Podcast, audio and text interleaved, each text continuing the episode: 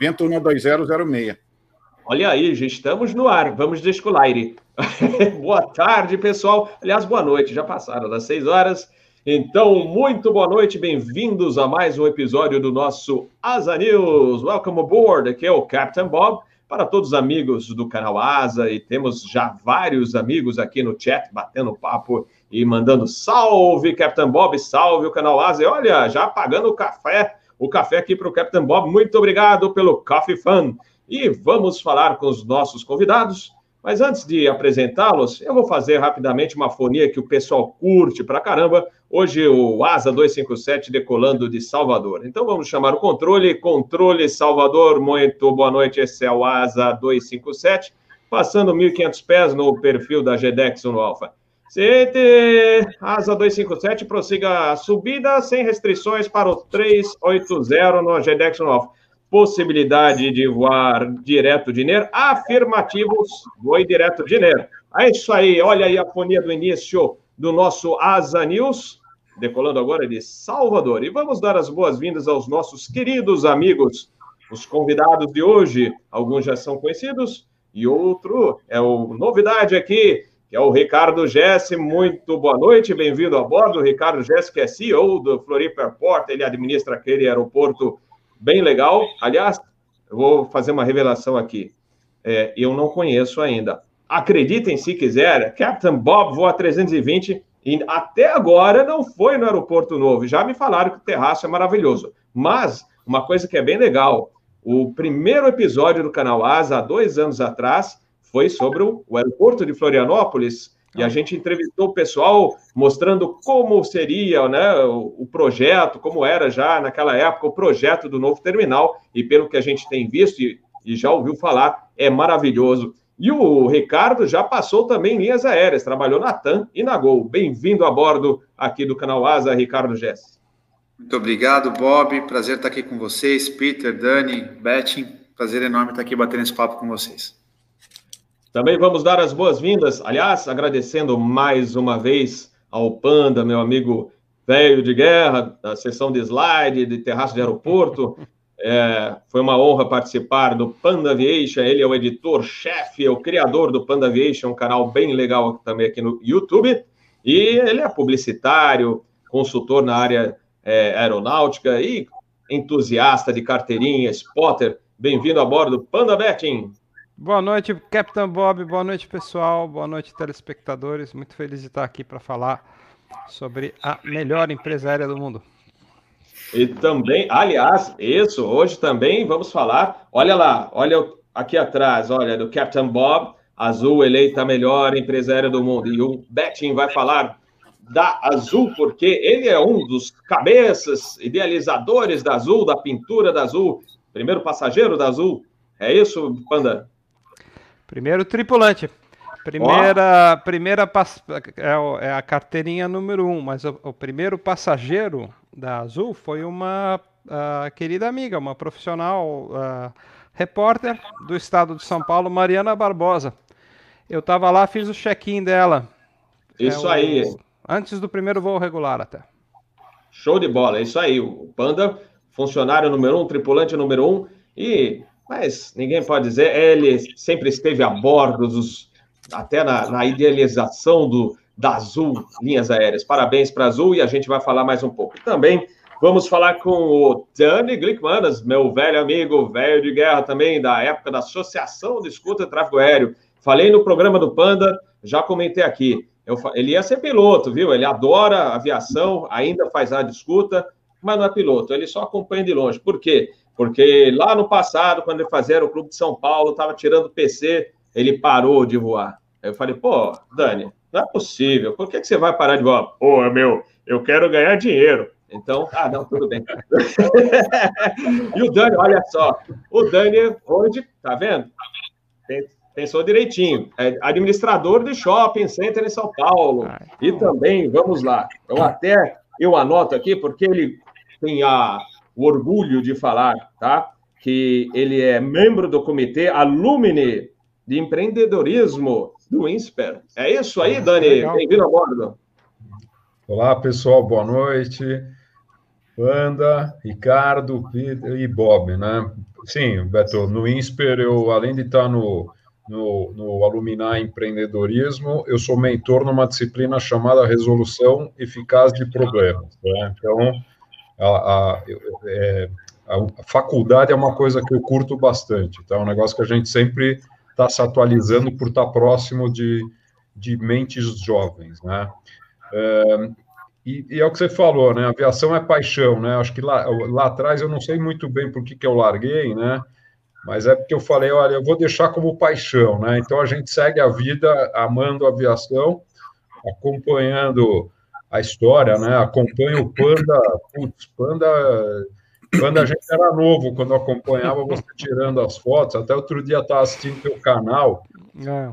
E tem uma coisa interessante, você na pista lá de, de Viracopos, porque para a gente ver avião grande, a gente tinha que ir até lá, né? Sim. E, e eu lembro das fotografias, você lá fotografando o 47 da Lufthansa ali do lado da, da pista, aquela loucura, né? O Beto já fez muito isso, eu já fiz com ele. Nossa, o que a gente corria de risco. E a gente tem hoje aqui o Ricardo, que tem o aeroporto, que tem o terraço que apoia tudo que a gente fez a, a vida inteira e nunca Amém. apoio. Né? Então, Ricardo, em nome de. Eu já não sei nem quantos quantos nós fomos, né? Mas a gente queria, eu gostaria de, em nome de todo mundo, dar o parabéns para a Floripa Airport, porque é muito bacana você. É, tem muita gente assistindo, né? O canal e, e para nós é uma realização você ter um aeroporto, o gestor, os seus colaboradores apoiando isso, né? Porque ah, são você pega os jovens, né? Os jovens não, crianças, é o sonho. Então vocês apoiam isso. Isso é muito bacana, tá? É, eu, eu, na oportunidade que a gente se conheceu, eu brinquei com você, né? A gente precisa juntar toda essa galera um dia, todo mundo para Floripa. Verdade.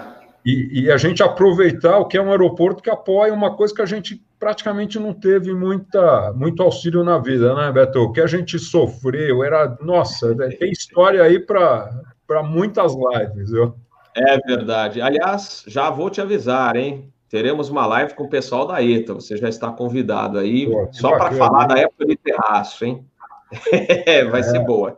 É. Vamos lá. Então, também vamos falar diretamente com Atlanta, Atlanta, Georgia, United States of America. Aliás, o Panda também está em United States of America. Tá. Mas vamos falar com o consultor na área e analista também, Aviation Management. Ele também especialista em segurança de voo, já foi mestre da Embry Riddle e dá aulas hoje para empresas aéreas, IATA, etc. Peter Beyond, welcome aboard. Olá, boa, boa noite ou boa tarde a todos aqui, boa tarde para mim aqui. É sempre um prazer, uma das alegrias que eu tenho de conversar de aviação, e é uma coisa difícil, né? Quem gosta de aviação, nem sempre você acha pessoas que gostam, né? Então é uma alegria estar aqui, uma honra estar com esses convidados aqui, um prazer estar aqui. Muito obrigado pelo convite, Robert. Valeu, nós que agradecemos e agradecendo mais cafezinhos que estão pagando para o Captain Bob. E vamos deixar aqui uma promessa, quando acabar toda essa pandemia, que está cansando todo mundo, que já está todo mundo de, é de saco cheio de ter que sair máscara, bota a máscara, desinfeta aqui, desinfeta lá, ah, pegou não, não pegou, ah, agora vai para. Gente, que olha, já torrou, né? Não é? Não é? então, assim que terminar, vamos marcar churrascos, cafezinhos e poder dar um abraço nos amigos, vai ser muito bom. E aí a gente toma esse cafezinho pessoalmente. Muito obrigado. Marcos Luiz também já falou: quero comer queijo contigo. Ele mora lá em Minas, traz aquele, traz aquele queijo de Minas maravilhoso. E aí a gente toma um cafezinho, comendo queijinho bom, queijo de Minas, e a gente vai, se Deus quiser, poder ter essas reuniões mais uma vez. Então vamos lá, vamos começar. Olha, como o tema principal hoje aqui é azul, eu vou deixar, vou iniciar aqui o nosso bate-papo com Panda, que a Azul foi eleita a melhor companhia aérea do mundo pelo TripAdvisor, e eu queria que você comentasse isso, afinal de contas, você, como eu comentei aqui, você encabeçou um monte de coisa na Azul, você é um dos responsáveis por ela chegar onde está. Ah, Bob, é, enfim, é meio cabotino falar sim, fui eu, eu que fiz. Não, foi um esforço conjunto, né? É, não existe, não existe uma, não existe grande obra tirando assim no mundo artístico, né? Uma, uma empresa ela é a soma de vários profissionais trabalhando dentro uh, de uma organização com princípios, critérios, visão e, e estruturação lógica, racional. E uh, eu, eu certamente tenho muito orgulho de ter feito parte daquele time. É, e é engraçado porque eu vou contar uma passagem que eu já contei publicamente antes, mas uma, logo no começo a gente foi falar com uma instituição financeira, com um banco. E depois da reunião, um dos banqueiros, que era um cara que já me conhecia, ele me puxou de lado e falou: Olha, é, eu acho engraçado uma coisa, vocês ainda são muito pequenos, mas já pensam e já falam como empresa grande. E tem algumas empresas uh, grandes aqui no Brasil, companhias aéreas, que a despeito de serem grandes ainda pensam pequeno. E eu fiquei surpreso com aquilo e fiquei, claro, uh, uh, muito feliz de estar ouvindo aquilo, né, pela parte que me tocava, né? E essa é uma sensação que, eu, que a gente sempre teve lá. A gente, quando embarcou nesse projeto, ou quando eu vi o projeto pela primeira vez, eu falei, nossa, isso aqui vai explodir. Porque era uma combinação muito feliz, assim, daquele padrão é, super sério, super é, preciso, super implacável de uma cultura organizacional yankee, né, norte-americana, com uma paixão mais latina, com uma pegada de, de, de serviço, de, de, de orgulho, uh, e de montar alguma coisa que tivesse a nossa cara.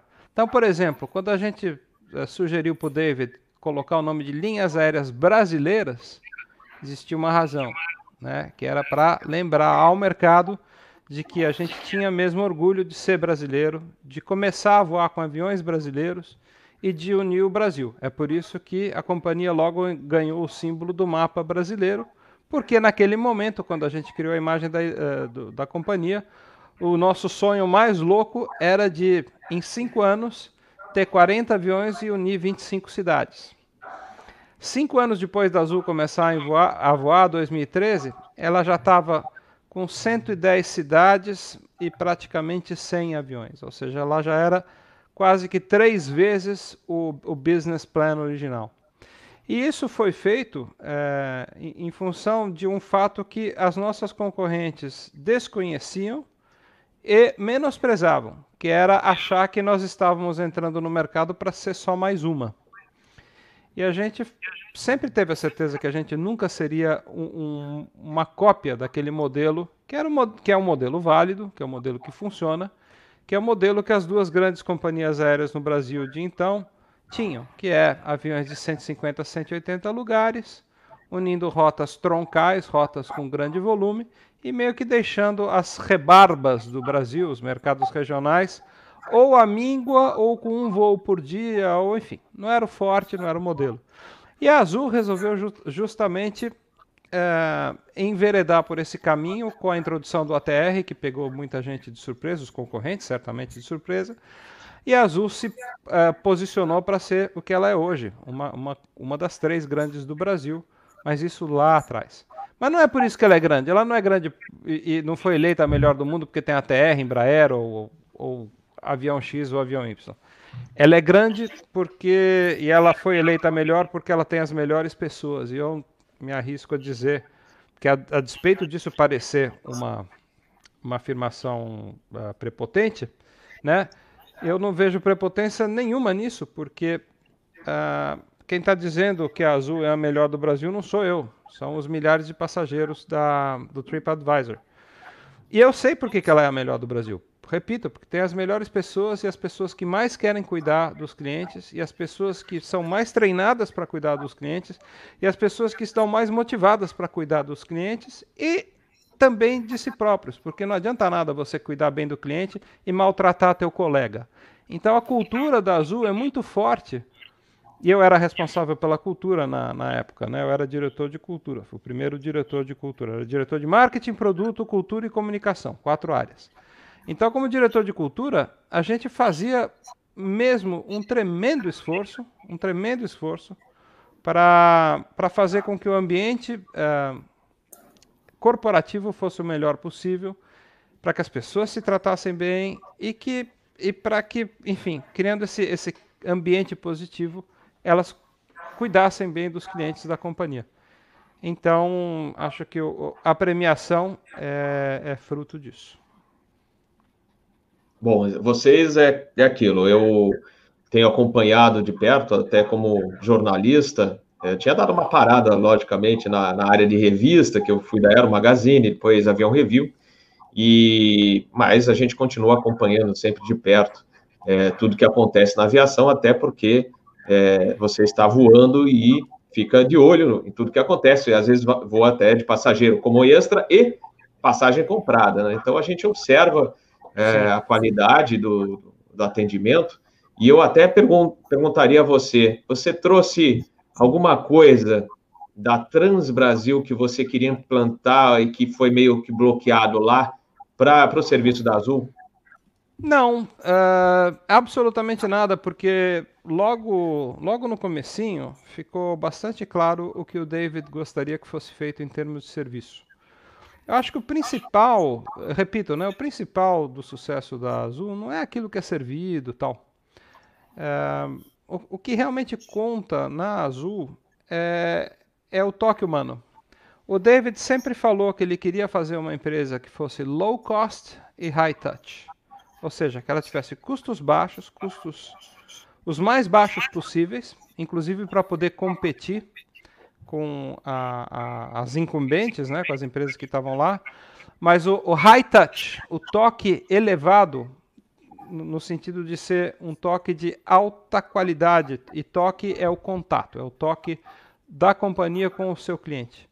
Então, essa combinação de low cost com high touch, que eu acho que é um modelo incrivelmente vencedor, difícil de fazer, mas incrivelmente vencedor, é, acabou dando muito certo. Porque não existia nada parecido no Brasil. Você tinha a Gol, que era uma proposta de low cost, e naquela época pouca atenção, pouca qualidade na entrega de serviços. Ela era uma empresa competente para te levar de A até B. Mas era um copo d'água, uma barrinha de cereal e PT saudações. E do outro lado, e no outro lado do espectro você tinha a TAM, que era uma empresa full service, que naquela época também ela tinha um padrão de serviço muito bom, um padrão de atendimento muito bom, em solo e em terra, em voo, é uma empresa full service que servia caviar, champanhe, etc, etc. Com o duopólio que se estabeleceu, com o enfraquecimento das outras concorrentes e com a TAM e a Gol dominando o mercado, elas logo entenderam que elas não precisavam nem investir tanto no serviço, no caso da TAM, e, e, e aí a, a, TAM acabou tentando se reinventar como uma low cost, né? E foi difícil para TAM, tanto que acabou sendo tão difícil que ela acabou tendo que encontrar essa opção de, de fusão e de ser vendida ou comprada uh, pelo grupo LAN. Mas ok, é válido, faz parte do jogo, tá lá, viva, forte, né? Quer dizer, na medida que uma empresa aérea hoje pode estar forte com essa pandemia, mas é um modelo que deu certo. E enquanto isso, né, enquanto a, a, a Latam ou a TAM tentavam virar uma low cost, a Gol fez um belíssimo trabalho, na minha opinião. A Gol elevou a barra dos serviços, e eu acho hoje que a Gol está até melhor do que a Latam, com o devido respeito, com a devida vênia para você, que eu sei que é comandante da Latam, mas eu quero ser e sempre sou franco e honesto nas minhas opiniões. Eu acho que hoje a Gol está voando melhor do que a, a Latam. E falo como passageiro frequente, porque todo mês eu vou na Latam e todo mês eu vou na Gol, ou voava antes da pandemia. Então, assim, eu estava voando duas, três, quatro vezes por mês em cada uma dessas companhias e, invariavelmente, eu estava sendo mais bem tratado e mais satisfeito uh, com os serviços da Gol do que com a Latam. Mas é, eu, eu, acho o seguinte, eu ouvi muita gente, só para voltar então no, no, tema do prêmio, né? Eu ouvi muita gente, fui muito criticado, estou sendo criticado aqui, né? uh, pelos comentários que a gente está vendo, que é hipocrisia, papapá, papá, que é um prêmio de Araque. Queria dizer uma coisa, assim, né? Eu voei em 201 companhias aéreas. Eu tenho 9 mil horas de voo, 2.400 voos. Voei, como eu disse, em 201 companhias aéreas e voei em tudo quanto é avião, do Ilyushin 96 ao Concorde, do Twin Otter ao A380, em todas as classes. supersônica, econômica, econômica premium, primeira, executiva. Então, eu venho nos, nas últimas décadas voando o máximo que eu consigo em diferentes companhias, justamente para aprender, para ver o que essas companhias fazem, para tirar bons exemplos, para ver como é feito o tratamento, e eu acabei de publicar um livro sobre isso. Então, esse é um assunto que me interessa muito: qualidade de serviço de bordo, atendimento em voo e em terra. E eu virei consultor disso. A TAP me contratou para trabalhar no produto deles, a, a, a, a companhia, a Amas da Bolívia, a mesma coisa. Eu fiz isso na Azul. Por que, que eu estou contando isso? Porque eu acho que eu tenho um pouquinho de bagagem que me capacita para fazer considerações, ponderações a respeito do que é um bom serviço. E eu vou te falar o seguinte: as pessoas dão risada, falam, como que a Azul pode ser melhor do que a Singapore? Não pode. A Singapore tem a 380, tem primeira classe, tem caviar, tem champanhe, tem, tem tudo isso. Eu já vou na primeira classe da Singapore. Eu já vou na primeira classe de talvez 40, 50 empresas diferentes. Fui sempre muito bem tratado, mas deixa eu te falar por quê que eu sempre saí satisfeito da primeira classe. Porque é muito fácil você deixar um cliente satisfeito quando você dá a ele uma cama, quando você dá a ele uma necessaire com produtos Hermès, quando você enche o bucho do cidadão de caviar com champanhe, com salmão, com lagosta. Não é fácil? Não é fácil você cuidar de um cliente desse jeito e falar, puxa, que bela experiência. Não é fácil você ter um comissário para cada três passageiros? É fácil, né? E por que, que a Azul é a melhor do mundo, na minha opinião? Porque ela consegue ser uma companhia muito, muito boa voando de Sinop para Sorriso, de Maringá para Londrina, de Curitiba para Maringá, de uhum. é, é, Governador Valadares para Belo Horizonte. Quero ver, quero ver a Singapura fazer um voo num ATR de 35 minutos e as pessoas saírem satisfeitas do avião como saem de um avião da Azul. E na Azul não tem caviar, não tem champanhe, mas tem o que a Singapura. A Singapura é um mau exemplo porque ela é uma companhia excepcional. Mas muita companhia europeia aí, que se acha o, a, o último é, biscoito do pacote, e falam: ah, não é possível isso. Como é que é possível uma companhia do terceiro mundo, uma companhia da América do Sul, ser a melhor do planeta? Ela é melhor por uma razão, sim. Ela é melhor porque ela consegue encantar o passageiro voando de Mossoró para Natal, no ATR, servindo só um copo d'água num voo de 35 minutos. A pessoa sai do ATR e fala: Gente, fui muito bem tratado. Que bela viagem. Que viagem excepcional. Que bacana. E, e é bem tratado em solo. É tratado com consideração por uma equipe de aeroportos que não tem igual. Assim. E eu te falo assim, o pessoal da manutenção, os caras vibram pela companhia. Eles têm a companhia no coração. E assim, e outras companhias aí que tem o caviar, a champanhe, a poltrona que reclina, 688 canais de entretenimento, essas companhias não têm o espírito de corpo que a Azul tem. Estou falando com conhecimento. Então você vai voar num 777 da Qatar, num voo de 14 horas de Guarulhos para Doha, você é bem tratado, sim. Não vou dizer que não. Já voei na, na Qatar Airways, voei na, na executiva e na econômica, deve ter feito uns oito voos na Qatar. Foi muito bem tratado em todos. Na econômica, na executiva, beleza, super bem tratado.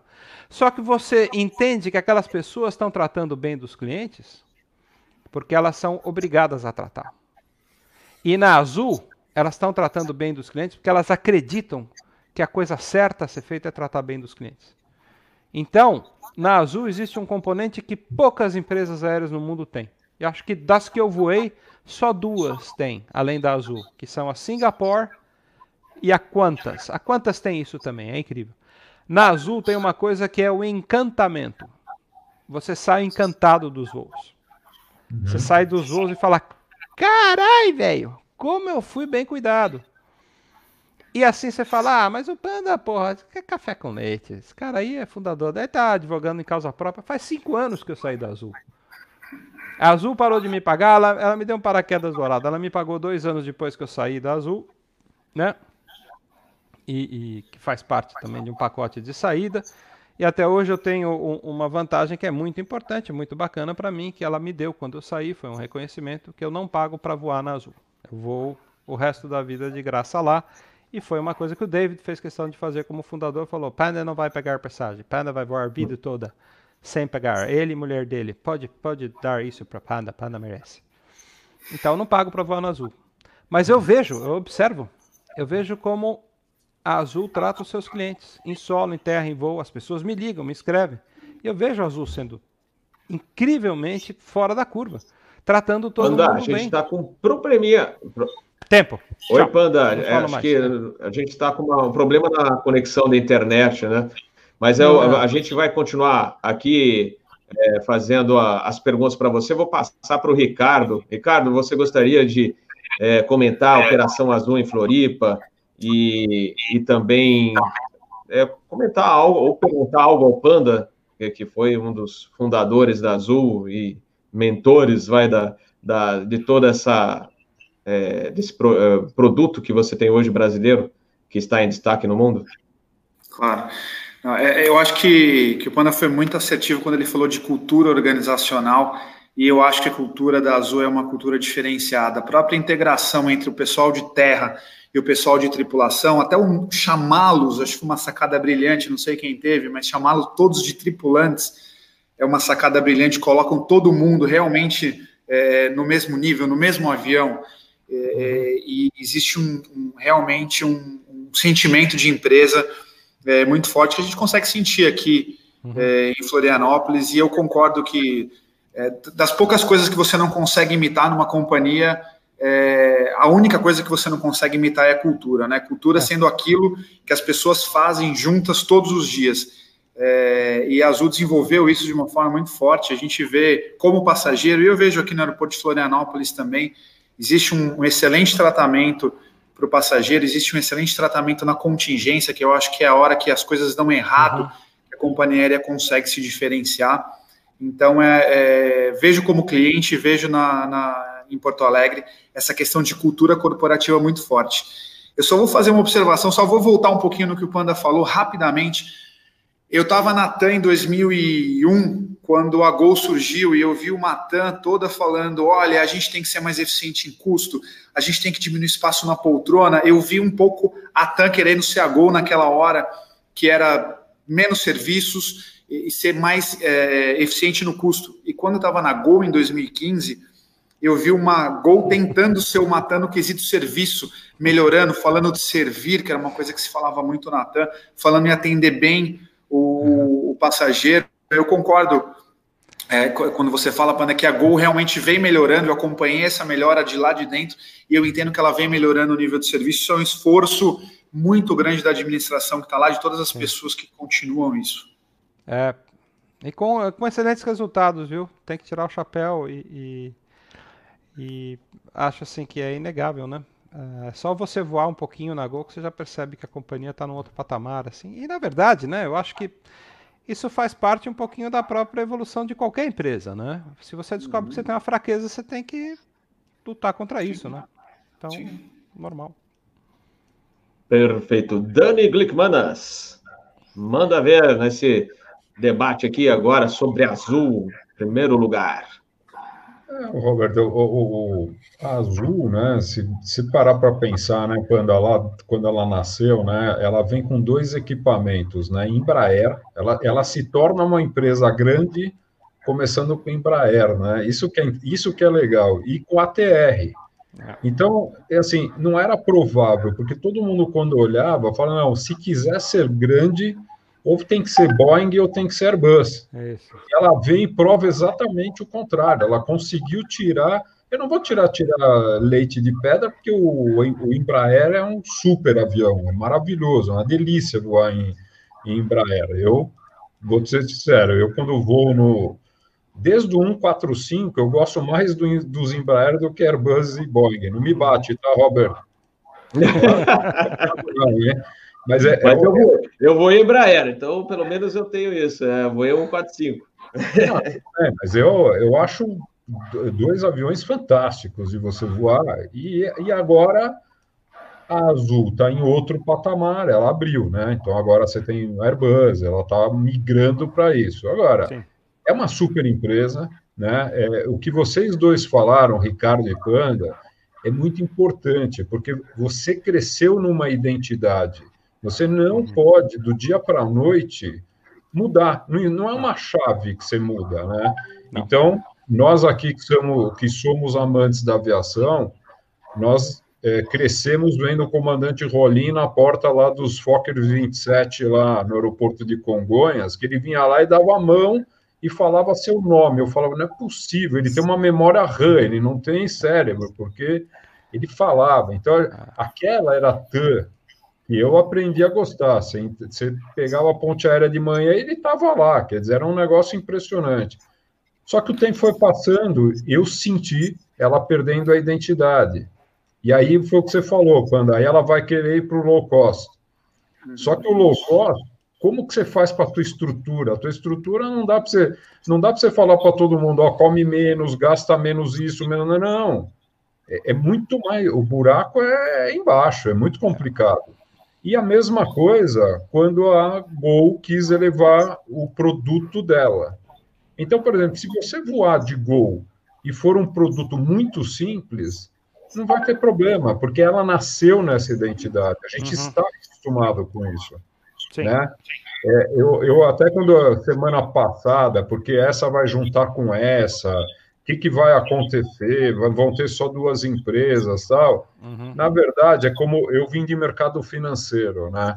E eu aprendi uma coisa: quando um banco junta com outro, um compra o outro, um vai sumir. Não, vai, não tem não tem sinergia, ainda a aviação tem problema de frota, né? Então, eu, eu vejo assim, se fundir, some uma, né? É como quando, quando eu olho hoje, por exemplo, para a Latam, eu, eu, eu consigo ver a Lanchile. Uhum. Eu, não conheço, eu não vejo mais aquela TAM que eu aprendi a amar, que era uma delícia, todo mundo curtia, né? Que era um negócio deslumbrante voar na TAM. Hoje não, é uma boa empresa, eu gosto, a Latam é uma boa empresa, mas não tem nada a ver com aquela TAM, né? Que a gente. Até o museu quando a fecharam, pô. É, eu sei. Na verdade, assim, é, eu, eu, eu acho que. É, permita. Assim, eu acho que o raciocínio, de maneira geral, está bem correto. Mas eu acho que é possível, se houver esse interesse por parte dos donos e dos administradores, você preservar elementos da cultura, da, vamos dizer assim, da empresa que desaparece, ou da marca que desaparece. Uhum. Eu posso te falar porque isso aconteceu na Azul, tá? Quando a gente fez a fusão com a Trip, uh, eu era responsável pela cultura na Azul. E o David chegou para mim e falou, muito claramente falou, Panda, a cultura do Azul ser muito melhor, quero que nossa cultura seja uma cultura sobrevivente. Falei, David, permita-me discordar isso é uma impossibilidade, porque é, é a mesma coisa que você colocar café e leite numa xícara e falar, quero que seja só café. No momento que a gente fundiu, a gente passou a ser outra cultura, que é uma cultura que tem partes da trip e isso vai ser para sempre assim. Não, Panda, tem que ser só cultura azul, cultura azul muito bom, vamos ser só cultura azul. Falei, não dá, David. Não dá e não é interessante. Vamos ver o que a Trip tem de bacana eu tenho certeza que tem coisas muito boas lá. E de fato tinha. E hoje a cultura da Azul, as, as normas, os procedimentos da Azul, tem muita coisa que eram coisas que a gente trouxe e, e, e acabou uh, importando, vamos dizer assim, da Trip. Ah, mas a marca é sobrevivente é a marca azul. Ok, a marca é. Mas a gente tem uma série de procedimentos, uma série de processos, uma série de ritos que são coisas trazidas da Trip com muito orgulho e que fizeram a Azul ficar melhor ainda. Uh, tem, por exemplo, um programa de reconhecimento de excelência do funcionário chamado PEX, que é Programa de Excelência, que uh, a Azul não tinha. A Trip tinha, tinha muito bem. O Zé Mário Caprioli fez um belíssimo trabalho nesse sentido. O Roberto Obeica, que hoje é diretor da Azul, faz um grande trabalho na área de recursos humanos. Tá lá. Isso era da Trip. O Robeica mesmo era da Trip. E, e, e da TAM. E da TAM, exato, Oi? da TAM. Grande profissional, assim, um belíssimo trabalho. E, cara, é, eu concordo, uh, Dani, em parte, assim, mas acho que dá para ter um.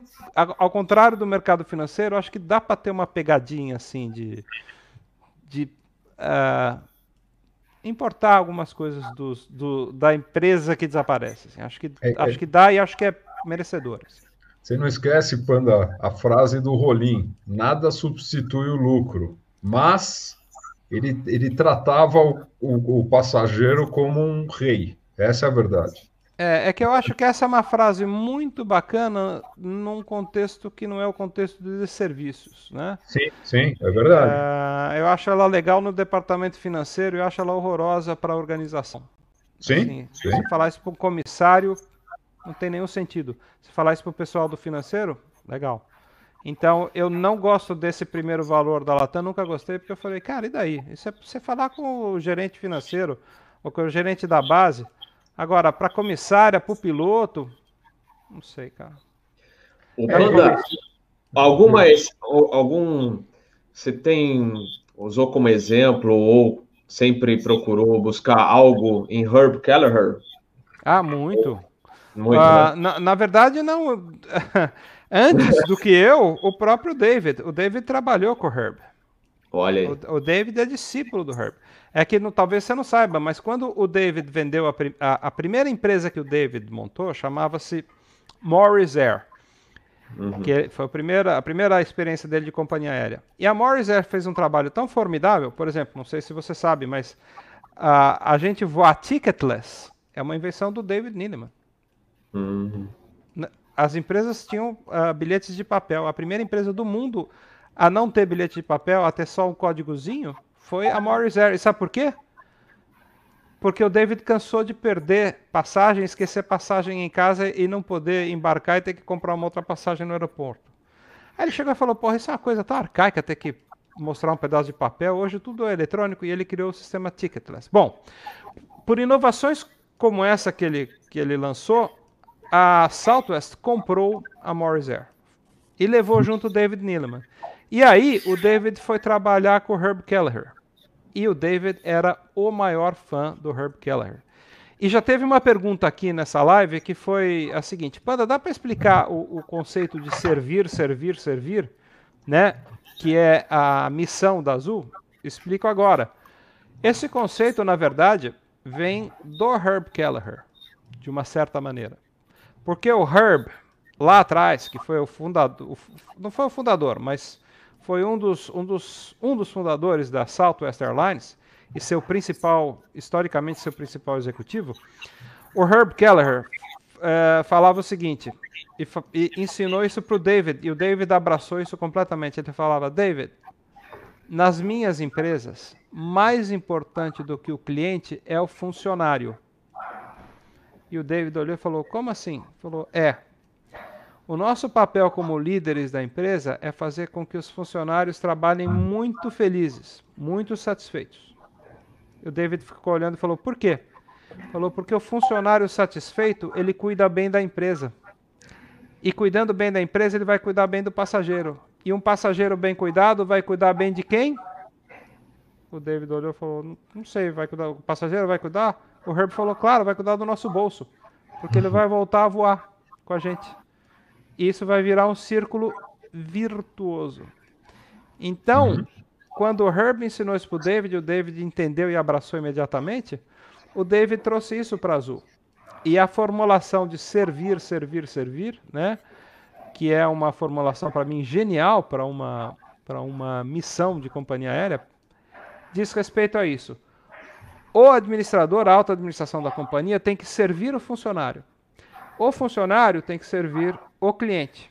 E o cliente, bem servido, bem atendido e satisfeito, volta a voar com a companhia e aí ele serve ao fundador, aos acionistas, aos donos da companhia, que tratam bem dos funcionários, que tratam bem dos clientes, que tratam bem dos. E cria-se esse círculo do servir, servir, servir. Então, a palavra três vezes servir não é só pela ênfase, é também para deixar claro que tem que servir mesmo. Mas são é esse círculo virtuoso, é isso que conta. O, o Aliás, é o lema é o lema também do Richard Branson, né? Na verdade, cara, é o lema de toda empresa de sucesso na área de serviços. Porque você sabe que o radical é o mesmo, né? Serviço e servir é uma raiz só, que vem do latim servus, que é escravidão. Né? Um escravo é um servo. Né? Não é coincidência.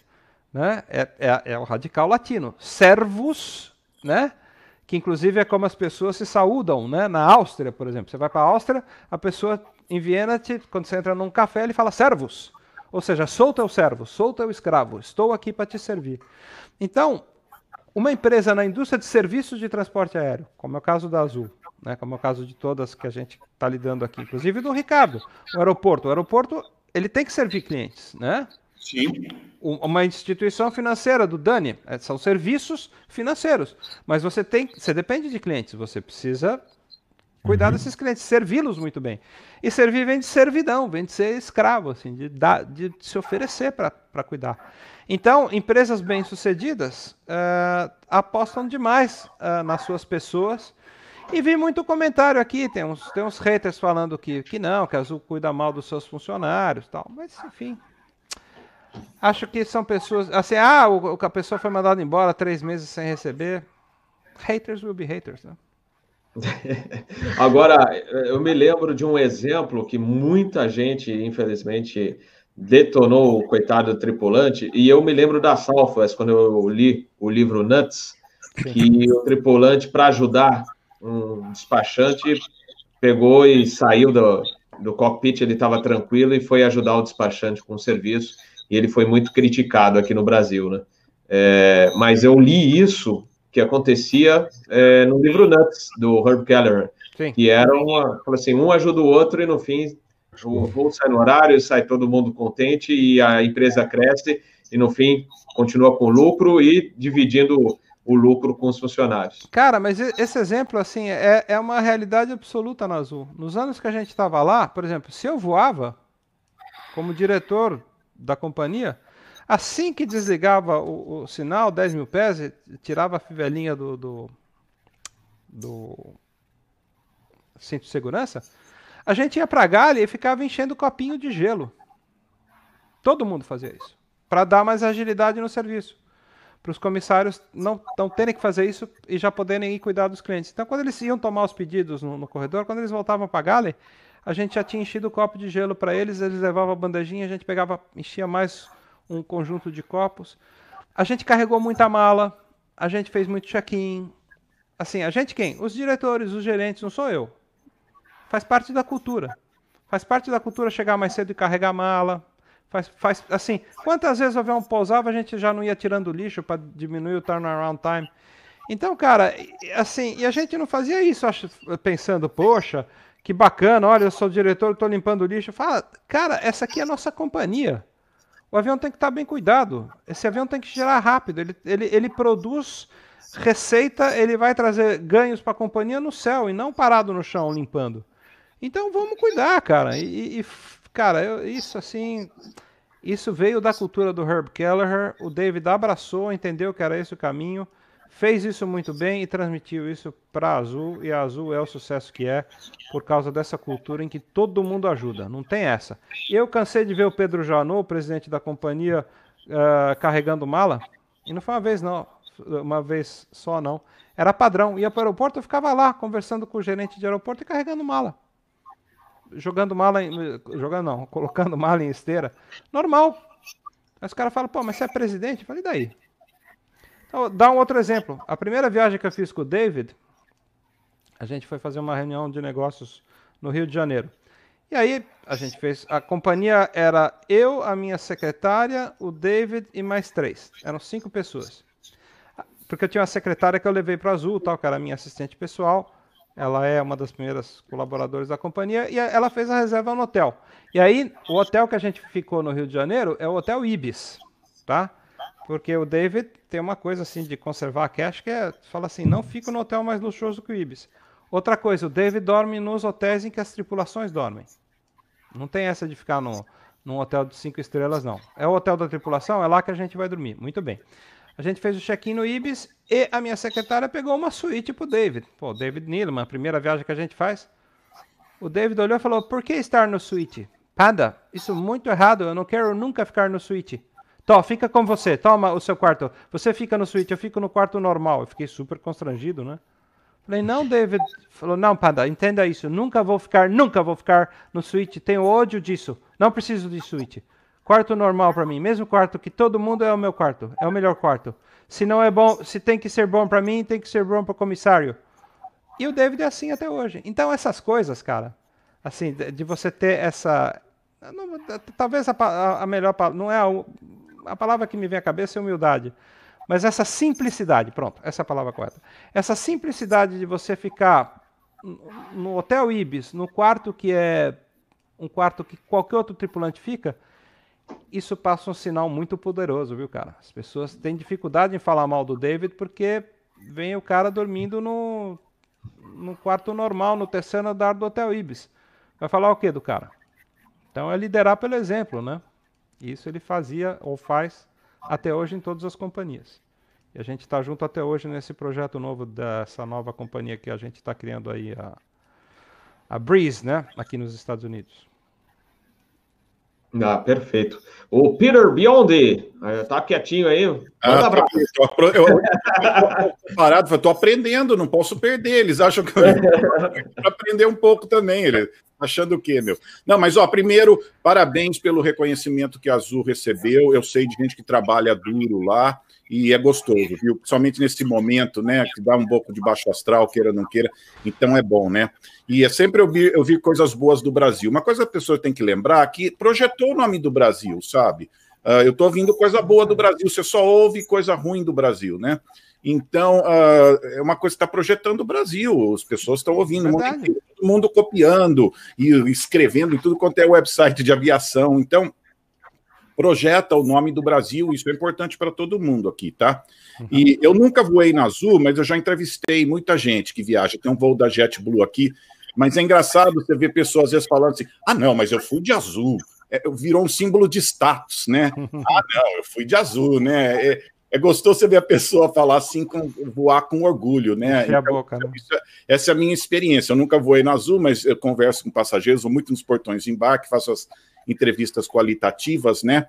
Ah, mas eu só queria mostrar uma coisa rápida, que muita gente está curiosa é, como é que, que escolheram, né? O que, que eles olham. Eu só queria mostrar rapidinho aqui, não vou falar tudo, só rapidinho. Uh, posso share my screen aqui, ó? Opa! Uh, eu só quero mostrar aqui. Uh, peraí. Vê lá. Como que eu share my screen aí? Uh, aí, já, tá, já está na tela. Aí. Entrou, entrou, só, entrou só, não, só, não, vale mostrar pornografia aqui, tá? Não, não. entrou meu PowerPoint ou não? Já, já tá, já manda então, ver. Eu queria mostrar mais ou menos o que, que as pessoas olham, né? Uh, como que foi votado. Mas a TripAdvisor é a maior uh, empresa de, de turismo, uh, de agência tipo agência de turismo online, né? E ela, você pode ir lá e. Só queria mostrar rapidinho, ó. Azul, isso não é novidade, não, viu? Já vem desde 2017. O pessoal pensa que veio da noite para o dia, né? Mas está desde 2017 a Azul vem recebendo essas, essas notas boas e, e tem estado entre os 10 uh, ah, mais importantes, né? Então não é que também foi da noite para o dia uma surpresa, né? Peraí, deixa eu voltar aqui.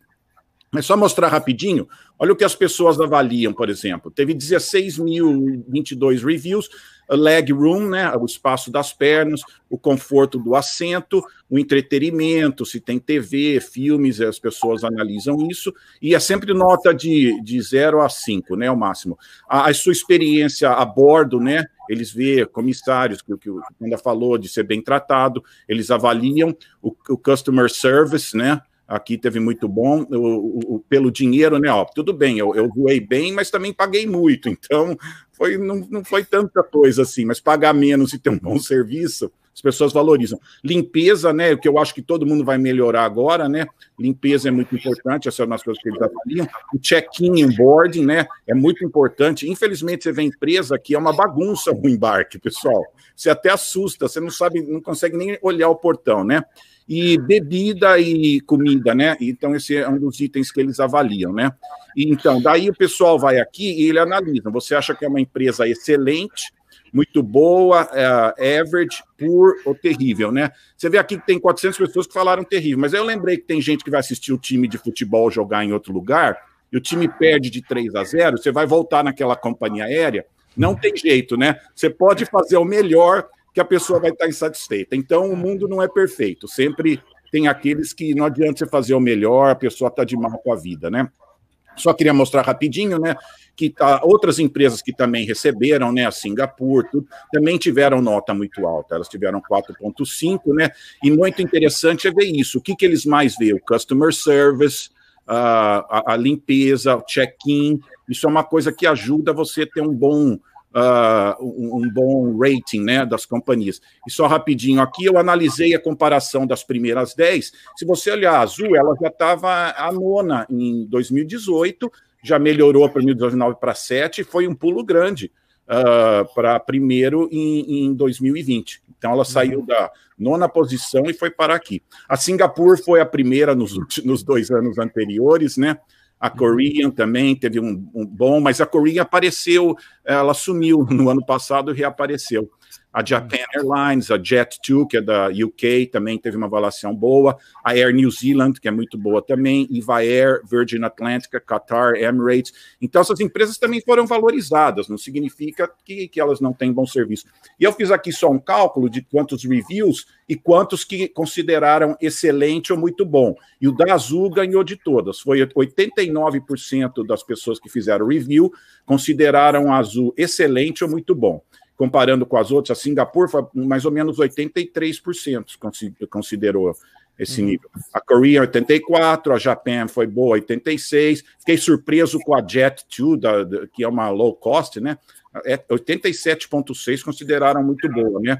Air New Zealand 82, Eva Air, Eva Air 84, a Virgin que entrou na lista pela primeira vez esse ano, ela não estava nos outros dois anos, está com 77,1 a Qatar 80.1 e a Emirates 80.3. Uma surpresa nesse ano foi que a Southwest saiu. Nos dois anos anteriores, a Southwest estava em sexto lugar e esse é. ano não entrou. Então, uh, essa é uma curiosidade aí que eu não saberia explicar, mas, mas só para mostrar para vocês o que, que é valorizado, o que, que as pessoas olham quando elas uhum. fazem, quando elas analisam uma companhia aérea, né?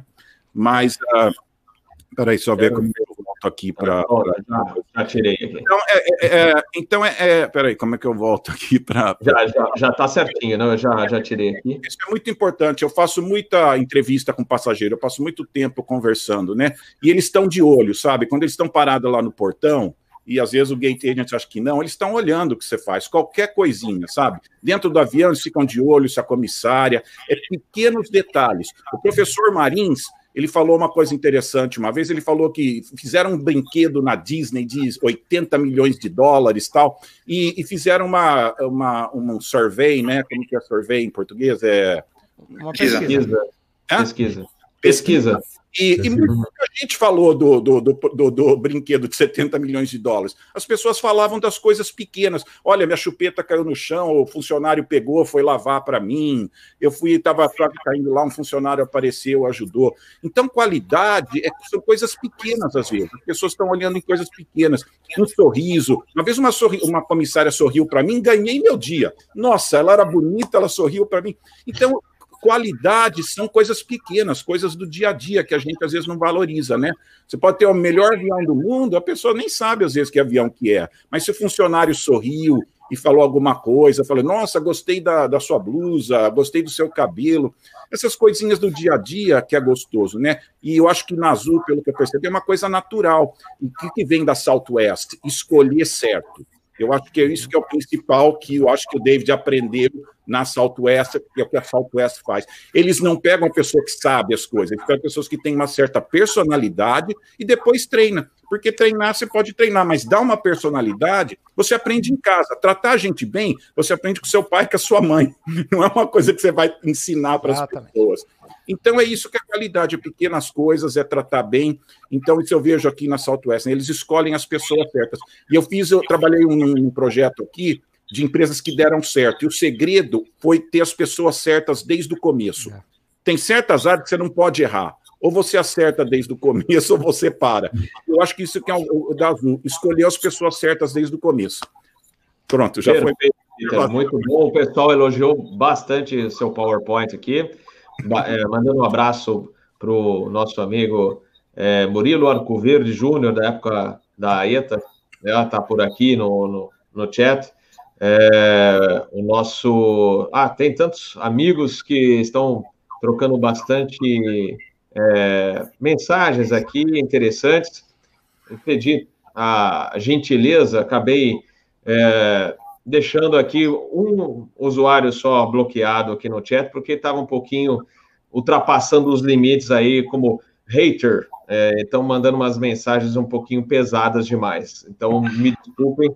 Não, não é a primeira vez que eu faço aqui, tá, pessoal? Mas, por favor, mantenham o nível, é, o nível 390, o nível 410, tá? Para a gente manter um bom papo, não só aqui na live, como também no chat. Valeu, pessoal. Então, vamos lá.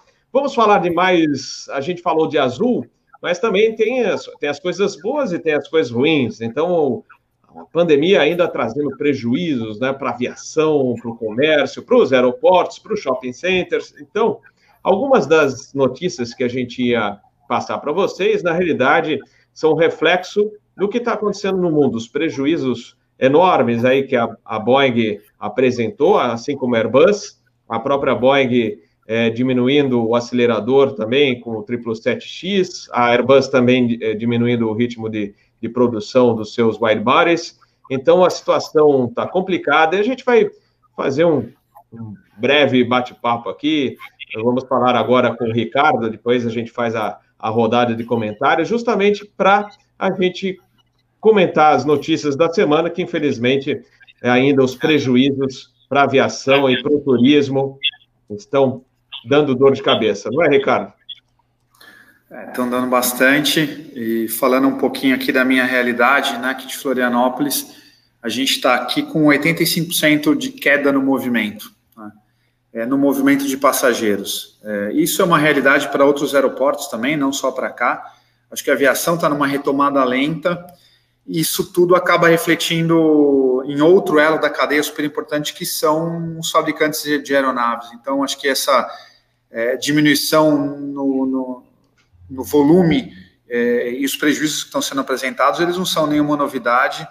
É, estranho seria se tivéssemos muitas companhias aéreas é, comprando. Acho uma situação extremamente delicada para a Boeing, inclusive, com todo o problema do 737 MAX, é, e agora com essa baixa de mercado. Então, é uma situação realmente que vai, vai exigir muito, muita atenção, acho que, do governo americano para essa solução para esse problema ser equacionado.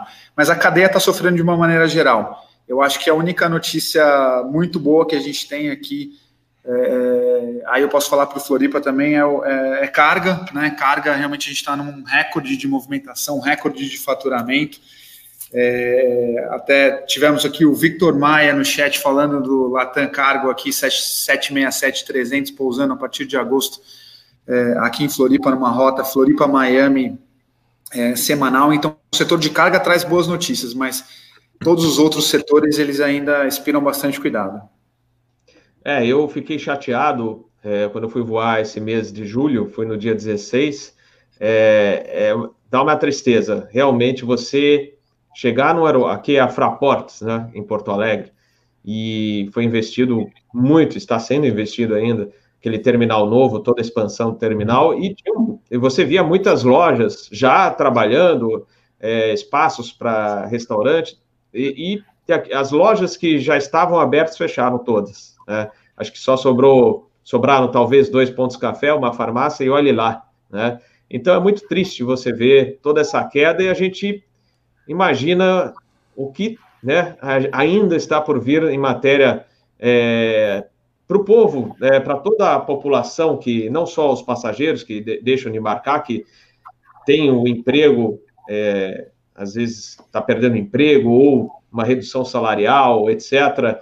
Mas toda essa é, é, é esse mundo de, de, de pessoas que né, esse mundo que trabalha nos aeroportos ou está ligado, às vezes, indiretamente aos aeroportos, a gente lembra dos hotéis também, nisso tudo, né? E para vocês que dependem por exemplo, num, num terminal aeroportuário da receita de, do aluguel das lojas, etc., deve estar difícil, não é, Ricardo? É, basicamente a nossa receita ela tá, ela, ela é dividida em receitas aeronáuticas e não aeronáuticas. Nas receitas aeronáuticas a gente tem toda a movimentação de passageiros, de aeronaves e de carga. E receitas não aeronáuticas, basicamente a gente fala de todas as lojas que vendem, todos os contratos de aluguel é, que a gente tem. É, o que, que a gente percebe, é, Bob? Que a gente está consistentemente aumentando o número de passageiros e o número de venda. Apesar de ser um número ainda muito inferior ao que costumava ser, só para dar uma ideia para vocês, em julho a gente vai fechar aí com 59 mil passageiros no, no, no total do mês. Uhum. É muito pouco, é muito pouco. Mas o que a gente percebe, mais lojas sendo abertas é, e o passageiro consumindo mais e pouco a pouco esse tráfego voltando. A gente planeja agosto com 84, 83 mil passageiros. Então vejo uma retomada gradual das operações sinceramente, eu não sou tão pessimista com relação ao, ao futuro. Eu acho que a gente está numa, numa realidade onde a gente tem três fatores, dois conjunturais e um estrutural que vão pesar é, para a retomada. Como fator é, é, conjuntural, primeiro, o medo das pessoas viajarem, a gente percebe isso. Acho que alguns setores estão até psicologicamente sendo punidos pelas, pelos, pelos clientes. Shopping é um, Dani pode falar depois é, é, aeroportos, aviação é outro. Então, psicologicamente, se acha que é perigoso, apesar de todo o esforço da indústria de falar dos filtros EPA, de tudo que os aeroportos falam sobre sanitização, né, uma indústria que sempre teve um alto padrão sanitário e agora está aumentando esse padrão sanitário. É, a gente sempre limpou o aeroporto com produto hospitalar, a gente está aumentando a frequência dessa limpeza. A aeronave sempre foi bem limpa, sempre teve o filtro é, para deixar, para limpar o ar. Agora a gente tem um esforço de deixar a aviação mais segura, mas principalmente de comunicar melhor, que eu acho que é o nosso principal esforço é, é agora. Só que esse fator é conjuntural. É, é, a vacina acontecendo, a, a, evolução dessa epidemia, ela vai, ela vai, ela vai chegar numa solução. As soluções já estão é, apontadas. Outro fator que eu vejo como conjuntural são os hábitos das pessoas. Todo mundo fala que as pessoas vão viajar menos agora a negócios, porque não vai mais valer a pena fazer uma reunião de 40 minutos. Pode ser, mas o, o business acontece não só com reuniões de 40 minutos. O business acontece para consertarem alguma coisa, uma usina, um sistema no aeroporto, é, e para as reuniões para fecharem negócios também. É, e aí eu tenho dúvida o quanto esse hábito vai mudar. Eu tenho dúvida, por exemplo, se a partir do momento que você perder um, dois ou três negócios, porque você não vai fechar negócios com quem está na sua tela e sim com quem está na sua frente, uhum. se esses hábitos pouco a pouco não vão mudando. O que eu acho que vai ter um, que é um fator estrutural muito é, grande e que isso sim vai pesar na retomada dos aeroportos e da economia de uma maneira geral, é o empobrecimento que a gente vai ter dos estados, das pessoas é, e das empresas.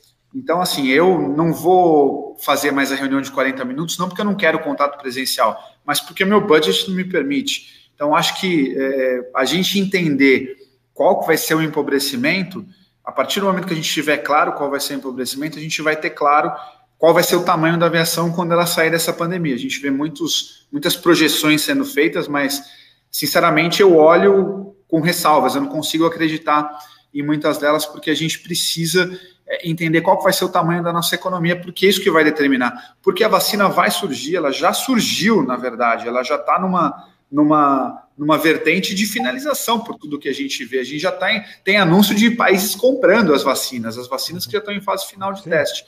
Uh, a questão é, quando acabar tudo isso, qual que é o tamanho, qual que é a massa de dinheiro, qual que é, é o poder de compra das pessoas para elas voltarem a voar?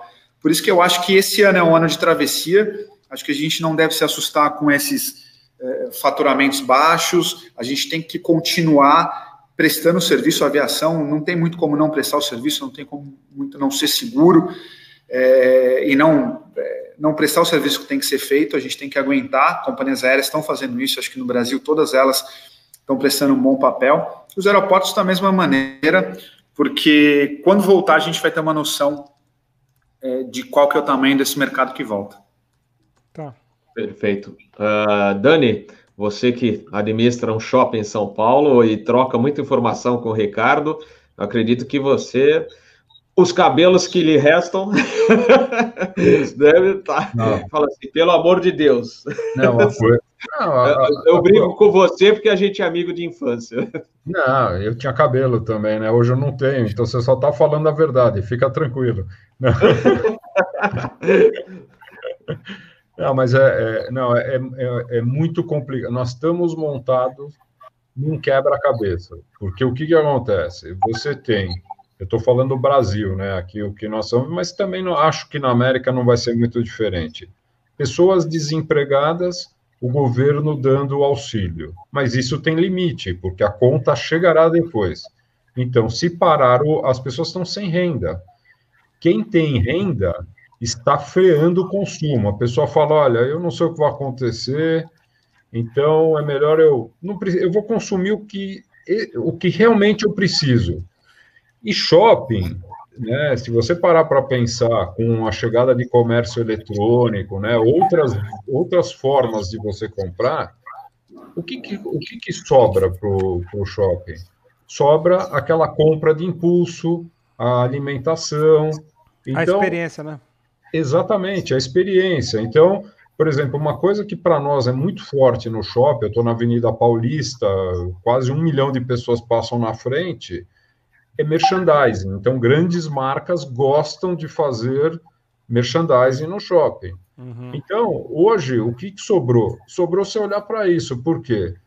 A, a, os prefeitos, os governadores não deixam a vida voltar ao normal, até por responsabilidade, porque são vidas, né? embora esteja uma parte politizada, estão olhando para vidas. Né? Quer dizer, se o cara não faz nada, morre mais do que morre mais do que está morrendo hoje, o que, que vai acontecer? Vão falar, pô, esse cara é um incompetente, é um assassino. Ninguém vai arriscar. E não está certo também arriscar. Isso daqui a pouco, quando a vacina estiver chegando, vai acontecer. Agora, as pessoas estão procurando serviço, né? Por exemplo, você pega cabeleireiro, vocês não têm noção como o cabeleireiro está cheio, feminino, porque as mulheres ficaram dois, três, quatro meses e né, o pessoal falou que, que muitas mulheres descobriram que por um acaso poderiam ter cabelo branco, porque não podiam ir no, no cabeleireiro. Então, muito serviço. Agora, consumo está muito preocupante. Alimentação, São Paulo, eu não sei como é que está em Florianópolis, mas é, em São Paulo, o horário que as pessoas podem se alimentar no shopping, a forma de se alimentar, não contribui. Então, Robert, é assim, é muito triste porque você vê negócios que iam muito bem por anos deixaram de existir. Sim. Algum, pega, por exemplo, um restaurante que a gente aqui em São Paulo ia com uma com grande frequência, o Galetos. Desde que eu era moleque, acabou o Galeto, não existe mais o Galeto. Imagina você imaginar, né? Imagina você eh, pensar que um negócio que estava funcionando, cheio, lotado, deixou de existir. Né? E aí. É... A quantidade é... de companhias aéreas que já fecharam as portas, né? Não, e ainda vão fechar, né, Panda? E ainda vão fechar. É, o, o, hoje, hoje tinha, tinha, eu peguei uma grande consultoria que, tava, que fez um paper, é, e foi até um dado interessante o que eles falaram, porque o número são 252 bilhões de dólares de perda de receita. Uhum. Isso é muito dinheiro. E para você compensar isso, você precisa de uma ajuda governamental ou de bancos de fomento de 200 bilhões de dólares. Mas cada, aonde, ó, o que, que o gestor do país, lá, das finanças de um país, vai fazer? Ele vai dar dinheiro para salvar a aviação ou ele vai dar de comer para o povo? Não, não vai, quer dizer, e, e, assim, as, e o que é pior é o seguinte: quando a gente analisa que as economias fortes ainda têm recursos para eventualmente pingar alguma coisa em diferentes setores, e elas não são bobas, elas sabem que o setor de hospitalidade é um tremendo gerador de recursos e de empregos e de impostos, então é importante fomentar. Mas aí a gente vê que países uh, menos favorecidos ou de economias menos robustas, não tem, os governos não têm condição de passar, uh, uh, emprestar dinheiro. Então você vê que as companhias aéreas nos Estados Unidos já, já, já receberam, estão recebendo um pacote de 26 bilhões de dólares. E, desde que elas garantam que não farão demissões até 1 de outubro agora, né? Uhum. E no Brasil, meu amigo, o que, que a Gol, a Azul e a Latam receberam e, a, e as regionais também receberam? Necas de Pitiritiba. Então, a gente vê que numa hora dessas os desiguais são tratados de forma desigual. É, Isso é muito ruim. E tem um, tem um problema, Panda, que vem vindo aí pela frente, porque não esquece que os aeroportos foram privatizados Sim. em cima de modelos que, que de contas, né? expectativa, você tinha expectativa de fluxo de pessoas, você tinha tudo. Todos eles eu acho que furaram, né? Porque acabou o 2020 foi o ano que não existiu nessa conta. O fluxo, o fluxo do projeto já era. Ah. E, isso, e vai demorar para retomar quantos anos? Então pode ter certeza né, nós tivemos um, né, Natal, né, que foi devolvido, né? Natal. Está em processo. Está em processo. processo, né? Campinas, ah. né? própria Campinas. E o, e o Galeão? O Galeão dá pena de ver. Né? Você vê o que foi o Galeão do passado, né? Dani, Panda, quem curtiu aviação, vê aquilo lá cheio, que a gente viajava de São Paulo para o Rio para tirar foto de todas, tudo quanto é empresa aérea, até empresas que não operavam aqui regularmente, vinham, por exemplo, Carnaval, TWA, era uma delas, né? E aí hoje você chega lá, o aeroporto fantasma, terminal 1, o primeiro terminal, que é o, né, o mais antigo, fechado. Imagina o prejuízo disso tudo. São poucos voos por dia lá. Que Acabou. É. Mas aí, Robert. Mas faz tempo já, Robert, é, faz tempo já que está fechado. Faz tempo. Não, então, mas mesmo assim, imagina agora.